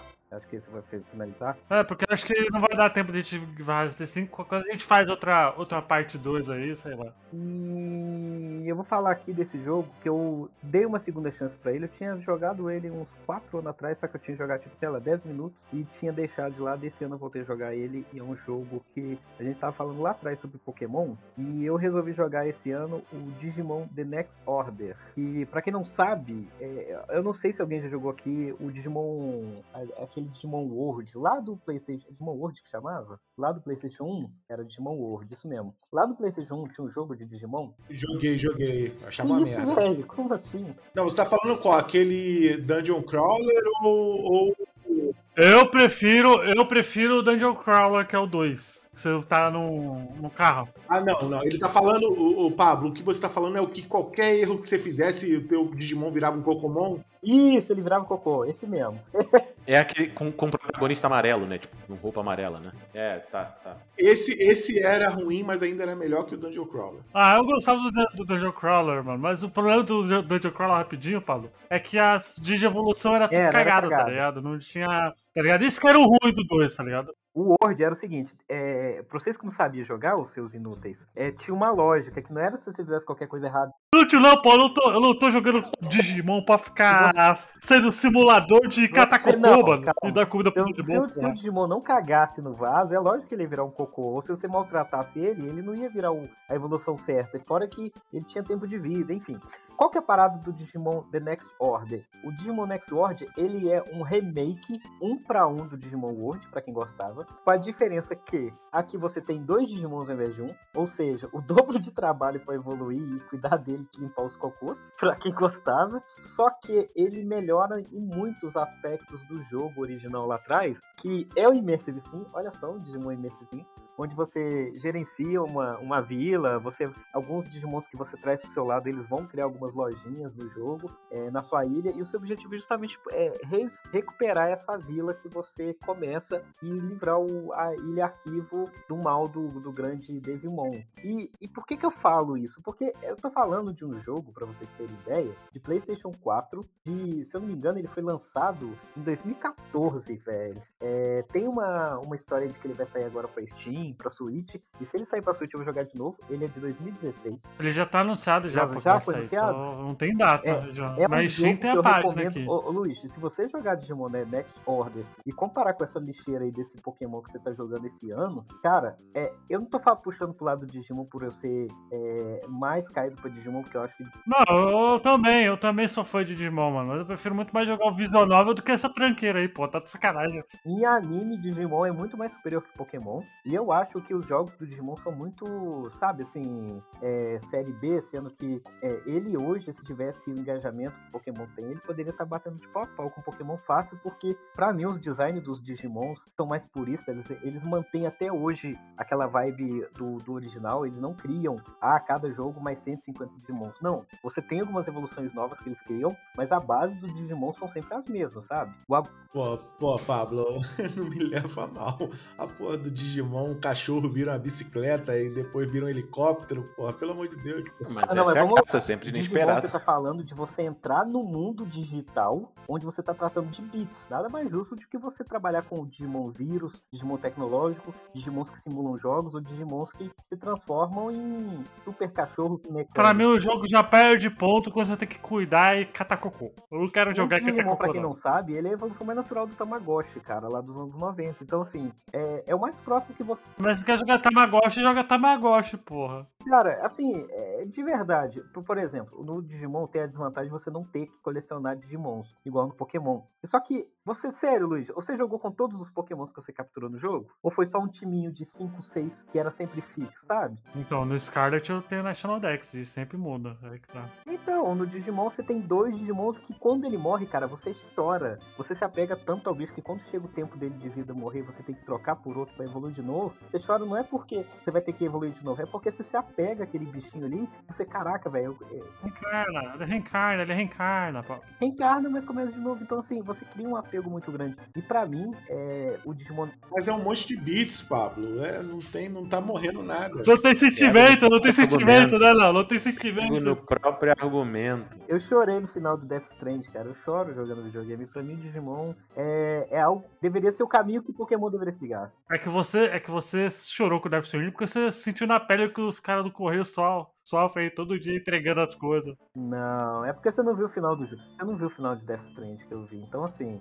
Mas, enfim, qual que é a parada aqui, só pra finalizar? Digimon Next World é o jogo. Next Order, Next World, Next Order. É o roteiro que eu queria que o Pokémon seguisse, sabe? A gente tá falando de um jogo de 2016, que é concorrente de um jogo de 2022, que essa porcaria de jogo de 2022 é um desleixo, descapricho. Concorrente onde? Concorrente onde, mano? Não vende nem 10 milhões de unidade, mano. 5 milhões de unidade, concorrente onde? Pra você como é que vocês são trouxas de ficar financiando essa merda de Pokémon. Então, minha recomendação é Digimon Next World pra vocês realmente jogarem um jogo de Tamers decente, entendeu? Po- po- posso falar um jogo de Digimon que- bom mesmo? Digimon 1 do PSP, que é. Você você quer ver o anime, joga lá o Digimon do PSP, que é melhor que isso aí. Você não tem que ficar catando cocô. Ok, mas jogue Digimon. Jogue Digimon, isso que é importante.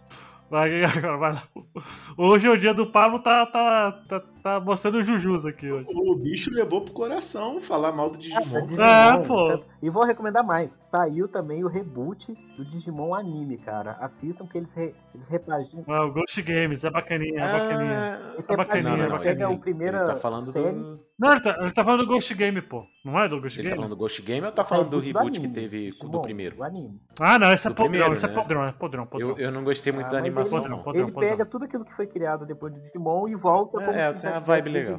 Fã que é fã, fã- se fosse fã, João, estaria assistindo o Ghost Game lá, que é melhor que esse remake aí. Pô, eu vi 16 episódios e foram 16 episódios de caso da semana. Não teve uma, tipo, sei lá, um inimigo maior, um, um- um, tipo, sei lá, uma evolução diferente. Não, né? 16 episódios de caso da semana. Eu desisti. Vai. Você está Ghost Game aí, ó. Se você não é fã, Pablo, deixa Ghost Game. Vai lá, Léo. Ghost Game não, Ghost of Tsushima é melhor, pô. É melhor. Não, ele acha Satisfy melhor, pô. É, o terceiro jogo é um jogo que sempre passou batido por mim. Eu vi as pessoas comentarem, eu nunca tinha ido atrás de conhecer nem nada. Aí até que eu não me recordo se foi o Douglas ou o Sérgio que, que comentaram. Aí, como no início do ano eu adquiri um Switch Pro, é, eu baixei, que é o The Messenger. O The Messenger. Porra, jogão, mano, jogão. Porra, The Jogo pra- Messenger. bom pra caralho. cara, é, que jogo fantástico, cara. que- Ouve o cast, Léo. Ouve o cast do Battlefield do Dimension que a gente gravou. Ficou muito bom. Cara, o The Messenger é um, um jogo de plataforma 2D é, que ele começa como um jogo de 8 bits e ele tem uma história. Porra, cara, eu vou te falar, jogo. Vamos botar jogo de estética. É, o- é o melhor jogo com estética de Nintendinho que eu já joguei. Vamos botar assim. É, É, também, também. Eu não joguei o Shovel Knight, então eu não posso falar muito, tá ligado? É, é, é, eu, joguei- eu não joguei o The Messenger, mas eu joguei o Shovel Knight e eu vou te dizer que é muito difícil ele superar pra mim. Mas eu nunca joguei. Cara, joga. Cara, eu- o, o, The Messenger tinha momentos que eu ria. O, jogo, ó, o texto do jogo é um negócio fantástico. Não, o texto é fantástico. Não, ó, fazia tempo que eu não. dá- sabe quando dá aquele sorriso de orelha a orelha? É quando. É no final do jogo, na primeira parte, quando você finaliza o final do- da primeira parte do jogo. Fazia tempo que eu não dava aquele sorriso de orelha a orelha, porque é uma puta homenagem de transição, mano. E é muito foda, cara. É muito foda. E não é só isso, Luigi. O jogo é engraçado. O cara, o vendedor é o melhor personagem que eu já vi, cara. Ele bota, ele bota o vendedor do Resident Evil 4 no chinelo, cara. Porra, pra mim. Pô, eu não vou. Assim, a gente não vai dar esse spoiler aqui. Quem quiser ouvir, tem um podcast inteiro só do de Demência, que a gente falou dos spoilers e tal. Não, por Mas- favor, joguem antes, né? Pô, jogue, mas, mano, quando tem a mudança de. Pô, porque é muito foda. Sem querer dar muito spoiler, tem um momento que você muda, tá ligado? As coisas, tudo ali. E é muito foda, velho. Então, assim, eu não, vou, eu não vou falar muita coisa, porque tem um plot twist também, mais pro final do jogo, que também muda o jogo bastante. Mas, assim, o jogo, texto foda, é, visual foda pra um jogo simulando um jogo retrô, né? É, cara, o jogo é muito competente. Cara, eu fiquei apaixonado naquele. Eu ouço a trilha sonora constantemente. Tô caminhando. Já teve. o- já- acho que anunciaram no DLC, não. Anunciou dele? Um sabendo, tempinho não. já. Eu não sei o que de praia, né? Eu acho que é, assim. eu acho que é. É o DLC que teve aí. É, e foi gratuito, DLC de praia, se não me engano. Foi, parece que é bom Mas- esse DLC também. A- aos interessados, vai sair uma prequel que até já foi falado no Botafish anterior, né, das expectativas pra 2023, se eu não me engano, que é o Sea of Stars. Não tem nada a ver com o gameplay do, do The Messenger. É um, é um JRPG. Tipo Sea of Thieves, só que no espaço. E, na verdade, se você pegar Sea of Stars, Star Ah, Ocean, Star Ocean eu conheço. Star Ocean é bom, cara. ele- Eu lembro nome, de jogar né? isso lá atrás. Enfim. Vai ser vai ser um JRPG com como prequel do The Messenger. Fica aí a dica, já foi falado anteriormente. Não, é um prequel ou só se passa no mesmo universo? Que eu vi que se passa no universo. se passa no mesmo universo, mas parece que tem menções desses, desses protagonistas no The Messenger. Então, parece que foi algo que aconteceu há, sei lá, muito tempo atrás. Como eu não joguei The Messenger, não sei. Mas, enfim, vai sair alguma coisa a ver aí. É, se ele for do mesmo universo, ele vai, ele vai ter um texto muito bom e ele tem que brincar com, com a transição de gêneros de RPG, porque se não é RPG, ele tem que brincar com isso, né? Ele tem uma pegada muito Chrono Trigger, né? Tô vendo aqui. Ele é praticamente contra o contra o Chrono Trigger. Ele é muito bonito. João, e, pô, sacanagem você não ter jogado ainda. Eu- a trilha sonora jogar, vai ser do, do, do cara do Xenogears, né? Exatamente. Eu vou jogar com certeza, Sea of Stars. Mas já saiu já? Não, não, esse ano. Não, não. Eu, é que eu, eu fiz o financiamento coletivo, então meio que eu já tenho o jogo, né? Mas então eu tô acompanhando. Ah, eu vi esse jogo. Eu vi essa, eu vi, eu vi esse trailer e eu fiquei, então eu vi esse jogo e eu fiquei apaixonado com esse negócio. Eu acho que eu zoei. Mentira, você falou mal Não, que é mentira! O é pixel art? Se eu der pixel art. Vem, não, se eu der pixel art. Eu zoei ele. Se eu der- Não, vem não. Calma, não. relaxa. Eu zoei ele aleatoriamente, como eu faço com qualquer coisa pixel art que eles postam. Mas quando eu vi que isso era da galera dos Xenogears, que ele tinha uma vibe misturada de Xenogear e alguns jogos como Star Ocean, eu vi. Eu Não, fiquei não, não, não. esse Tem nada a ver com Xenogears. É só o compositor. É só o compositor. É o compositor, pô. Tô vendo que tem nada a ver com Xenogears, mano. Tem nada a ver. Não, e ele me lembrou muito a vibe de Breath of Fire também. Eu vou jogar isso aí. É, Mas não, não vai jogar não porque isso é pixel art. Você não pode jogar jogos de pixel art, ok? Problema não, a gente sofre pelo bem. Eu até tenho acesso a demo e tudo mais, mas eu quero ter a experiência ali de jogar jogo completo. Eu realmente não gosto dessas questões de beta. tá? Ainda tem financiamento coletivo ou já acabou? Senão já acabou. Já acabou, já acabou. Acho que foi, foi há dois anos, 2019, o começo de Pô, 2020. bacana, alguma coisa assim. bacana. Mas já está confirmado pra, pra final desse ano. Pra esse ano e provavelmente pro final. Pô, mas The Message é incrível. Ele me lembrou muito, o design dele me lembrou muito Breath of Fire 4, cara. The Messenger é muito bom, cara. É um puta jogaço foda. Puta, é uma puta homenagem a Shinobi, a Ninja Gaiden. Ele brinca com tudo isso. Ele é foda. Sabe o que que é foda? Ninja Gaiden. Pô, tô vendo um vídeo dele aqui, aí falam com, com, com o compositor Yasunori Mitsuda, Chrono Trigger, Chrono Cross e Xenoblade Chronicles. Porra, não botaram o Xenogears, que é o melhor trabalho do cara? Acho que é porque a Square tem. o- Esse cara tem aquela coisa do Xenogears ser o patinho feio, porque ficou preso na Square e a galera não conseguiu terminar o jogo, né? Não, mas é só citação dos trabalhos dele, não teria problema nenhum falar. Aqui virou tabu falar de Xenogears hoje. Então, vamos lá, Jota, por favor. Finalize. Você vai finalizar com chave de merda ou vai fina- finalizar com chave de ouro? Não, eu vou finalizar com uma boa chave, mas eu acho que a gente- vale a pena a gente depois no final falar. Genshin Impact aqui não, por favor. Eu não consigo, acabei de falar que eu não consigo jogar jogo assim que não termina, então eu gostaria muito de jogar Genshin Impact, mas se tivesse uma história do começo, meio e fim, acabou, sem DLC, sem Season Pass, sem nada, acabou, acabou. É, eu acho legal a gente fazer menções honrosas no final, tem mais jogos que eu gostaria de falar. Não, não, vamos fazer. Só, vamos só, tipo, menção rosa vai ser, ó, ainda só pra gente citar isso, isso, isso e já era. Beleza, então o que eu vou trazer, eu não sei se vocês jogaram também, é na época do, do, do Nintendinho, Super Nintendo, eu não joguei, eu não joguei nada do tipo, nada dessa franquia no caso, mas depois já velho eu joguei, eu gostei muito de Turtles in Time e agora eles lançaram o Shredder's Revenge, né, Tartarugas Ninja Shredder's Revenge. Bom, bom pra caralho. Cara, é um jogo maravilhoso, assim, um estilo visual magnífico. Eu joguei em co-op online, Pablo não gosta, o Pablo não gosta. Não, o dele não é, não é pixel art, não, ele é vetor, eu gosto. Então, assim, eu joguei em co-op. É um jogo curtinho, duas horas e meia, mais ou menos, você termina. Mas o legal é justamente você fazer várias runs, né? Com pessoas diferentes, você vai, pá. É, eu gostei muito do jogo, recomendo a todos. É aquele beat'em up clássico, assim, de, de, de- de arcade, Super Nintendo, Mega Drive e tal. Então, pô, sem dúvida alguma, recomendo. E recomendo jogar com alguém, né? Se jogar sozinho pode ser um pouco chato. Temos um podcast também do- desse jogo, do Shadow's Revenge, né? E, ó, pô, Olha aí, não sabia, vou ouvir, vou ver, vou ouvir. É um jogão, cara. É muito bom. E olha, não sei se ele é pau a pau com o Turtles in Time, mas tá ali grudadinho. Porque o Turtles in Time é muito, muito de época, um jogo muito de época. Mas Eu acho que o problema também do Turtles in Time, que é não é um problema em si, mas é que a dificuldade, cara, é muito difícil. Esse jogo não, esse jogo dá pra você zerar numa boa, assim, é, é possível. Você perde, volta tal, no Turtles in Time, cara, boa sorte. Sorte, é difícil. É, então, mas ele é um baita jogão, cara. Esse, esse jogo é muito bom. E aí, fechei, minha, fechei com chave, de ouro ou prata. não? Chave de prata. Não, chave de ouro. Até tá no Gazinha, pá. Vai se fuder. Se, se colocou Six Factory, qual que é outro do Juju lá que ele falou?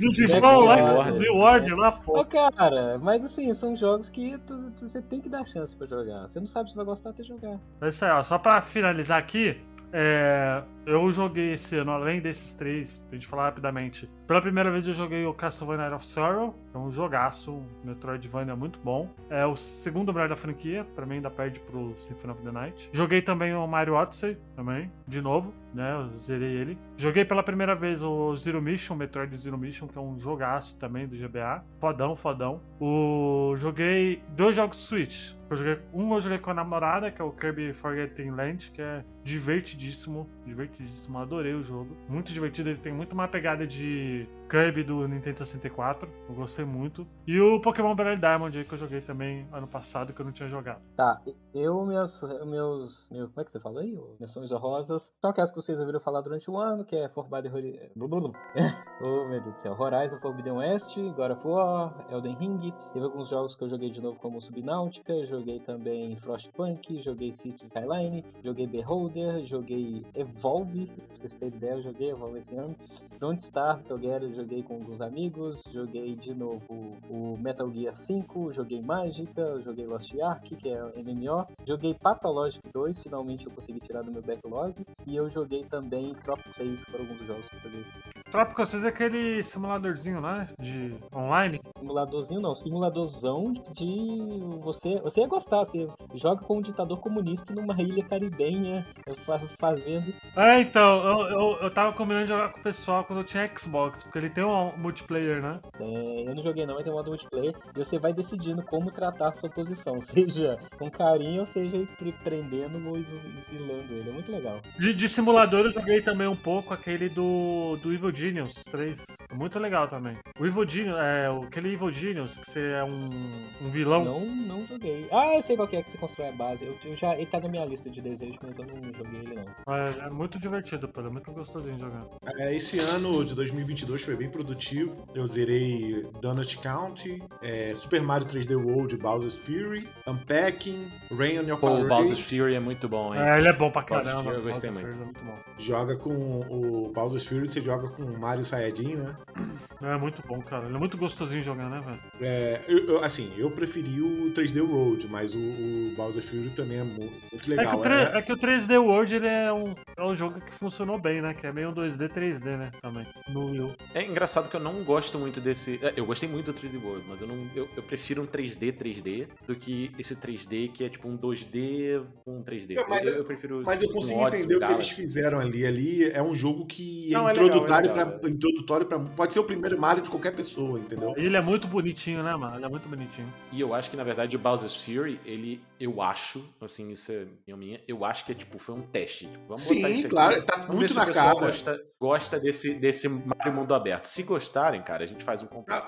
Confia, o próximo Mario vai, ser, vai sair daquilo ali. É, é porque o Bowser Fury, ele, é, ele só é um. Um ADD, É um- tá ligado? é um demo, DLCzinho. é, é um uma gostinho, demozinho. é, é um gostinho. Tipo, vê aqui, o que, que você acha disso aqui? Aquilo ali fizeram uma, um beta, um, um, um alfa ali, e, pô, vamos botar pro pessoal pra ver a recepção. A recepção foi boa, confia que Odyssey 2, sei lá qual vai ser o nome, vai ser aquilo ali. É, aí zerei também o Rain on Your Parade, que você joga com aquela nuvem engraçadinha. Um dos melhores jogos também que eu zerei foi o Wonder Labyrinth, aquele Record of Lodoss War. Muito é um- bom esse jogo, hein? Porra, que Nossa Metroidvania senhora. maravilhoso. jogo Nossa, ele é muito bom, muito bom. Ele é, um sinfonia, ele é uma cópia descarada de Sinfonia, é, mas ele é bom pra caramba, pô. Sim, sim. É, zerei também o My Friend Pedro. É legal Muito- esse? Cara, gostei bastante. Assim, chega num ponto que as fases começam a ficar um pouquinho repetitivas, mas, pô, dá pra jogar tranquilo. Aí teve The Messenger, Ghost of Tsushima, Resident Evil Village. Uma decepção pra mim, que foi o Track to Yomi. Achei muito decepcionante, muito decepcionante. Tava com uma expectativa muito grande de que ele seria um Ghost of Tsushima 2D. E passou longe, o combate muito ruim. O jogo é muito bonito, mas o combate é péssimo. É, zerei também o Eiyuden Chronicle Rising, que é um derivado daquele É o que vai sair, né? Que é tipo Suicuden, né? É o, tipo, Isso, um- isso. Eu quero muito jogar ele. Do time, do time que fazia Suicoden na época. Isso, aí eles lançaram um aperitivo que, que não é RPG, é um. um É um hack slash, né? Ah, Não, não, tem um que é um hack slash 3D, não é? Também, que é do mesmo universo? Não, não, esse é no mesmo universo, mas é um plataforma, entendeu? Aí zerei também o Dead Space 2, que eu tinha no PS3, mas nunca tinha zerado. É, zerei o Stray, o Miles Morales, God of War, o 2018 eu joguei novamente antes de sair o Ragnarok. Resident 3, Sifu, Delivers the Moon, Ragnarok. E pra fechar o ano, eu zerei o curtíssimo Sayonara Wild Hearts, que foi uma sugestão do Lucas. E zerei na semana. Maravilhoso, esse jogo é incrível, eu recomendo pra todo mundo que ainda não jogou. É um joguinho assim pequeno, uma hora e meia, duas horas. Incrível, podem jogar. Sim, e pra fechar o ano ali na, na Berola, zerei o Portal 1, que eu nunca tinha jogado. Bom jogo. Não Esse tá acho- numa backlog pra jogar, sabia? Tô- Não acho isso tudo que, que todo mundo fala, mas assim, eu achei um jogo honesto. É que o pessoal fala bem do 2, tá ligado? Falando que o 2 é. A mecânica de portal é um negócio muito foda, assim. E eu, eu, às vezes eu jogando, eu, caraca, como é que eles conseguiram fazer isso na prática? Como é que funciona por trás? Mas assim, beleza, o jogo só te solta ali, é um, um sandbox que você vai testando a mecânica e vai uma- é, é, te, te introduzindo as mecânicas de portal. Mas não achei nada revolucionário. Bom jogo, apenas. E você, Jota? Então, vamos lá. É, na verdade, ano passado eu não tinha. Eu não tava jogando muita coisa. Eu comprei o PS5, na verdade, no lançamento. No dia 1 eu tava com ele, mas no ano passado. Ano passado não, retrasado, na verdade, agora. 2021, eu vendi porque eu não tava jogando. Eu joguei só oito jogos no ano inteiro, 2021. E esse ano, o 2022, na verdade, foi o oposto. Joguei 37 jogos, assim, voltei a jogar videogame de fato. E eu comecei o ano com Life is Strange, o True Colors, né, no, no- no Xbox. É bom o. True Colors ou não? Eu gostei, o meu preferido ainda é o 2. Eu acho que ele toca num tema muito mais, é, assim, parecido com o que eu vivo, né, de migração e tudo mais. Então acaba tendo um pouco mais, pega um pouco mais do que, do que o outro tema, mas eu gosto de todos. É, Não vou falar todos os que eu joguei, mas assim, os destaques. Eu joguei Kena, que eu já tinha desde o lançamento, que eu comprei numa conta compartilhada que eu tinha com um amigo. E eu nunca tinha jogado. Eu gostei bastante. O pessoal falava que era um jogo pequeno, não sei o que. Eu gostei bastante. E eu rejoguei o Uncharted 1, porque eu vi o filme. Eu gostei do filme, assim. Eu não tava esperando nada do filme, então foi ok, eu gostei. E eu zerei, platinei o jogo. E Takes Two foi muito legal de jogar em dupla, no caso, né? O... Falando agora um pouco de JRPGs que eu joguei: Triangle Strategy, Tales of Arise, Shin Megami Tensei 5. Todos muito bons. Tales of Arise tem um probleminha ali no final. É muito repetitivo. Eles parecem que botam um grinding desnecessário no final. Você tem que andar por todas as salas. Depois você tem que voltar de novo em todas as salas, matar todos os monstros. Assim, é, é desnecessário. Triangle Strategy, muito bom. Tem uma, tem uma, uma intriga O política. combate dele é muito legal. parecido com Persona, né? O estilo O de combate Qual? do Triângulo, do Triangle Strategy. Não é tipo Final Fantasy Tactics? É, Triangle é Final Fantasy Tactics. Qual que é o, é o outro que saiu da, da Square, que é a mesma vibe? É o Octopath, confundindo com o Octopath. Octopath, mas saiu em 2020. É, só em 2020. 2020 não, desculpa. 2010. Mas o combate dele é exatamente igual ao Persona, que é a mesma vibe, tá? Octopath foi em 2017. Pra mim, ele, ele tem uma vibe agora muito mais Final Fantasy, mano. que Vai sair em fevereiro agora o Octopath 2. Um que eu, cara, eu não gostei, as pessoas gostaram, eu não gostei nem um pouco, foi o Live Alive. É, é um jogo que tem umas temáticas assim que eu fiquei, cara, é um homem das cavernas, que tem uma mulher das cavernas que aparece de repente, um outro sequestra ela e você tem que salvar ela. É, é, ok, tem várias historinhas no meio, e, mas no final, tipo, tem aquela coisa que eu detesto de RPG e é muito comum. Você tem um, um boss, você derrota esse boss, tem outro boss, você derrota esse boss, tem outro boss, aí tem outra forma final do boss, aí depois você tem que derrotar sete bosses, pra depois derrotar de novo o boss, pra depois derrotar de novo. Cara, pelo amor de Deus, acaba, acaba o jogo. E detalhe, se você morre nesse nono boss, você volta do primeiro boss. Pelo amor de Deus, cara, chega, não queria. Ok, é um jogo de Super Nintendo e tudo mais, mas, cara, não dá. Eu vou falar um negócio aqui que eu acho. Esses jogos de estilo RPG retrô 2 e 2 HD, né? 2,5 HD, vai saturar, viu? Porque a Square tá lá colocando uma porrada de jogo disso aí. Não sei, não tá, não tá tendo tanto também. Teve o Traveler 1, 2, Dragon Strategy e o Live Alive. Não teve muito. Ah, aí vai Esse ter pouco eu não tinha esse. Aí vai ter esse Elden Chronicles. Mas tem, mas tem um montão anunciado, hein? Tem vários anunciados. Vai ter um montão, mano. Vai ter um montão, mano, esse ano, velho. Não, tá, mas, mas o. Enfim, vamos lá. Doki Doki Literature Club é um jogo que parece uma coisa, é outra. Recomendo jogar sem ler nada sobre, só vai. Ah, Bravely Default 2, um JRPG. Doki Doki tem no Steam? Tem de graça, tem a versão Plus que é paga, mas enfim, joga de graça se quiser. Bravely Default 2, JRPG legal, nada demais, eu diria, mas foi, ok, foi legal de jogar. Arceus também foi legal de jogar, mas enfim. All Boy, muito bom, gostei bastante. Ah, Xenoblade Chronicles 3, perfeito, eu joguei assim 120 horas em, sei lá, 3 semanas. Então, foi um jogo maravilhoso que pra mim no final, de novo, eles pecam em tipo, ter que matar o boss, pra depois matar o boss, pra depois ter uma dungeon gigantesca pra matar de novo o boss, e mata o boss, e mata o. Cara, o jogo não acaba. Então, enfim, recomendo muito. Ah, eu joguei o Wind Waker de novo, é provavelmente um dos meus Zeldas favoritos. Eu diria que é meu Zelda favorito no sentido de diversão, porque foi o primeiro que eu comecei a jogar de fato, assim. É, então, é muito nostálgico pra mim. Ah, joguei Grease, o Grease é muito bom, Grease, maravilhoso, recomendo, um jogo curtinho, muito bem feito, muito bonito. Jogo do gato, muito legal. Eu peguei pra jogar o Call of Duty Modern Warfare, a campanha, zerei, platinei. Eu queria, na verdade, jogar o 2, porque tem uma fase em Amsterdã. Eu falei, pô, tá muito bonito, quero jogar. É, Mas eu falei, pô, não vou jogar o 2 antes do 1. Peguei um, ainda não peguei o 2. Joguei o Kirby, aquele Kirby The Last of Us, achei legal, ah, mas nada demais. Um jogo que é da Microsoft, que foi, eu acho que o único daqui, eu recomendo muito, As Dusk Falls. Jogo PowerPoint, mas, cara, é muito legal você poder fazer escolhas ali, né, do- do- dos personagens. Um jogo brasileiro, Cassie and the Wild Masks. É um Donkey Kong Country brasileiro com um coelho. Muito bom. Joguei o. Eu queria jogar o Pokémon Violet na- quando lançou, né? Não, não dava pra jogar, não consegui jogar. Peguei o Pokémon Platinum pra jogar do DS, que eu nunca tinha jogado aquela geração. Inside, achei legal, assim, o pessoal fala muito bem, eu achei legal, nada absurdo. E um jogo que eu zerei ali no finalzinho, que foi o negócio mais aleatório que eu joguei. Another Code R. É um jogo que só saiu no Wii europeu e, e japonês, não saiu nos Estados Unidos. E é uma continuação de um jogo de DS de point and click. E foi engraçado porque eu queria terminar, sei lá, uma semana antes de terminar o ano. Só que tem uma hora que você precisa plugar o outro controle do Wii, o Nunchuck, né? Outra seção, da outra parte do controle do Wii. E eu não tinha. Eu, você joga o jogo inteiro sem ele, só que tem uma parte que você precisa só conectar pra resolver um puzzle. Eu tive que comprar esse, esse negócio, que claro, vem no Wii, mas eu não tinha. E eu tive que comprar esse negócio só pra poder plugar, pra poder jogar, é, para poder passar esse puzzle. E aí chegou, tipo, no dia 30, final do dia, chegou o, o Nunchuck e eu consegui terminar. Recomendo, é, vai um pouco contra até as notas que o pessoal fala aí no Douglas Cash, mas ele tem, tipo, nota 66, bem baixo. Mas eu gosto porque foi continuação de um jogo que eu joguei lá no DS em, sei lá, 2012, 2011, então foi, foi divertido. Então eu diria que esses são os destaques que eu joguei. É, antes, antes de finalizar de fato, cada um, um jogo que vocês esperam pra ano que vem. Pra esse ano, né? Hogwarts Legacy, com certeza. O jogo que meu já tá na pré-venda. Vou jogar infinitamente, desde que não seja nenhuma trap como Cyberpunk. Resident Evil 4 Remake. Olha aí. Léo, ô, JP? Então, na verdade. Um só, hein? é- Um só. Não, exato, exato, exato. É, é complicado, porque são. Se ele quiser falar franquia. Se ele quiser falar franquia Dragon Quest, ele pode falar, ué. Saga, Saga Dragon Quest, né?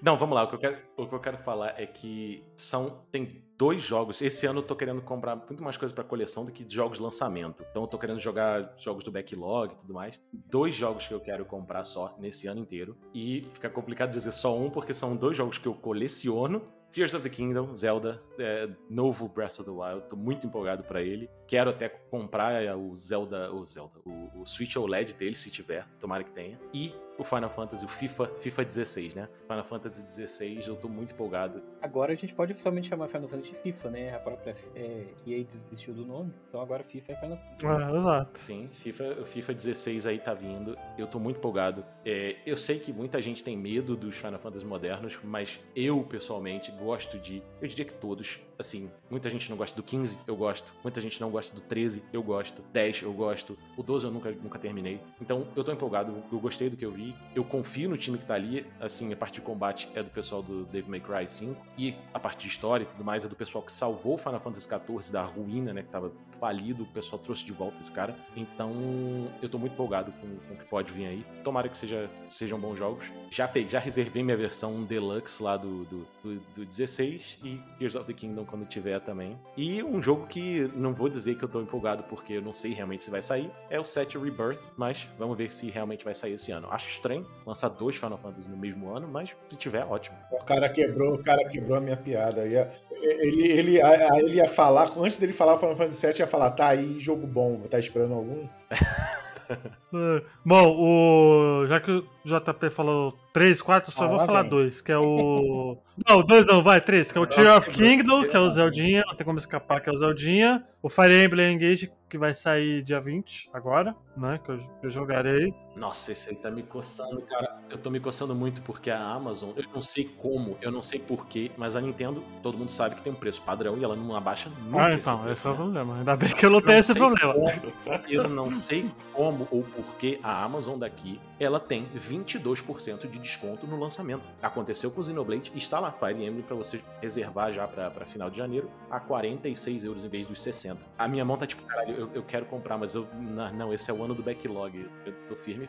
Vai ser Fire Emblem, ó, Fire Emblem Engage, já vou jogar, inclusive semana que vem, pegar a cópia adiantada.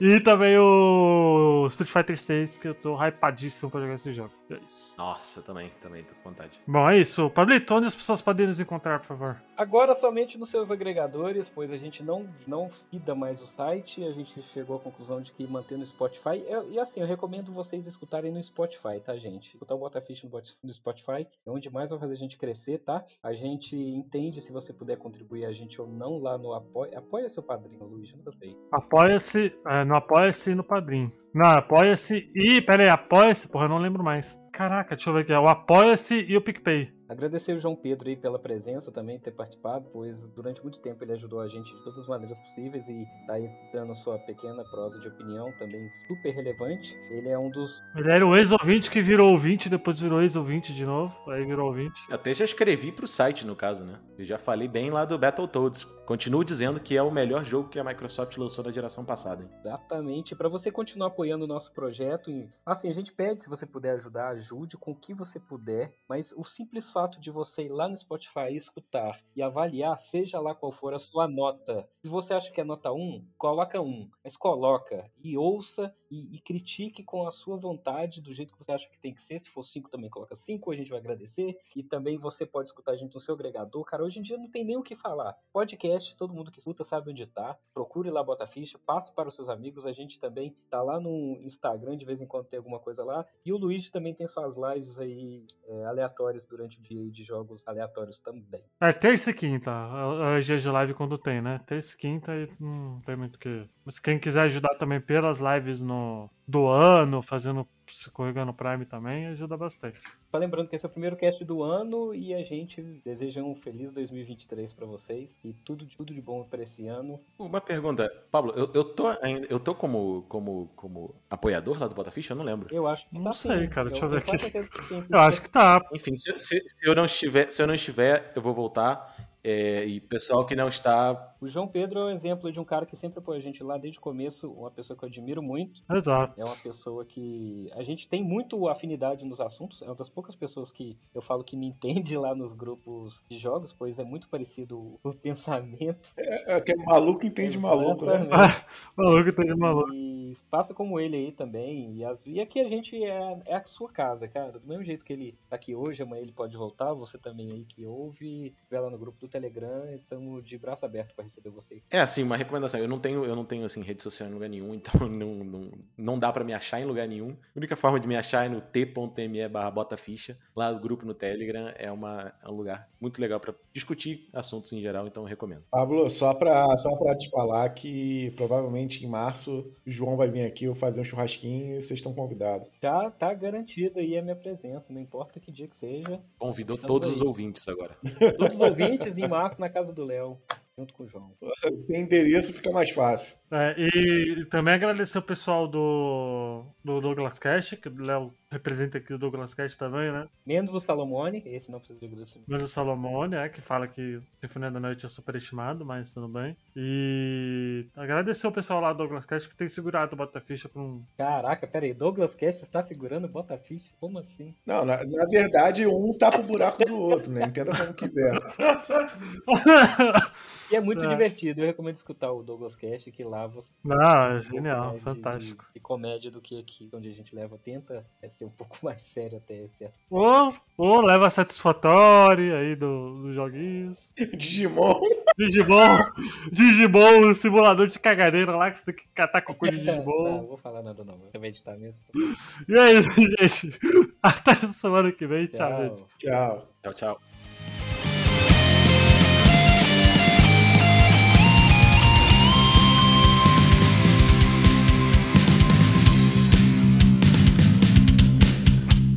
Edição, sonorização e direção feitos por Luigi.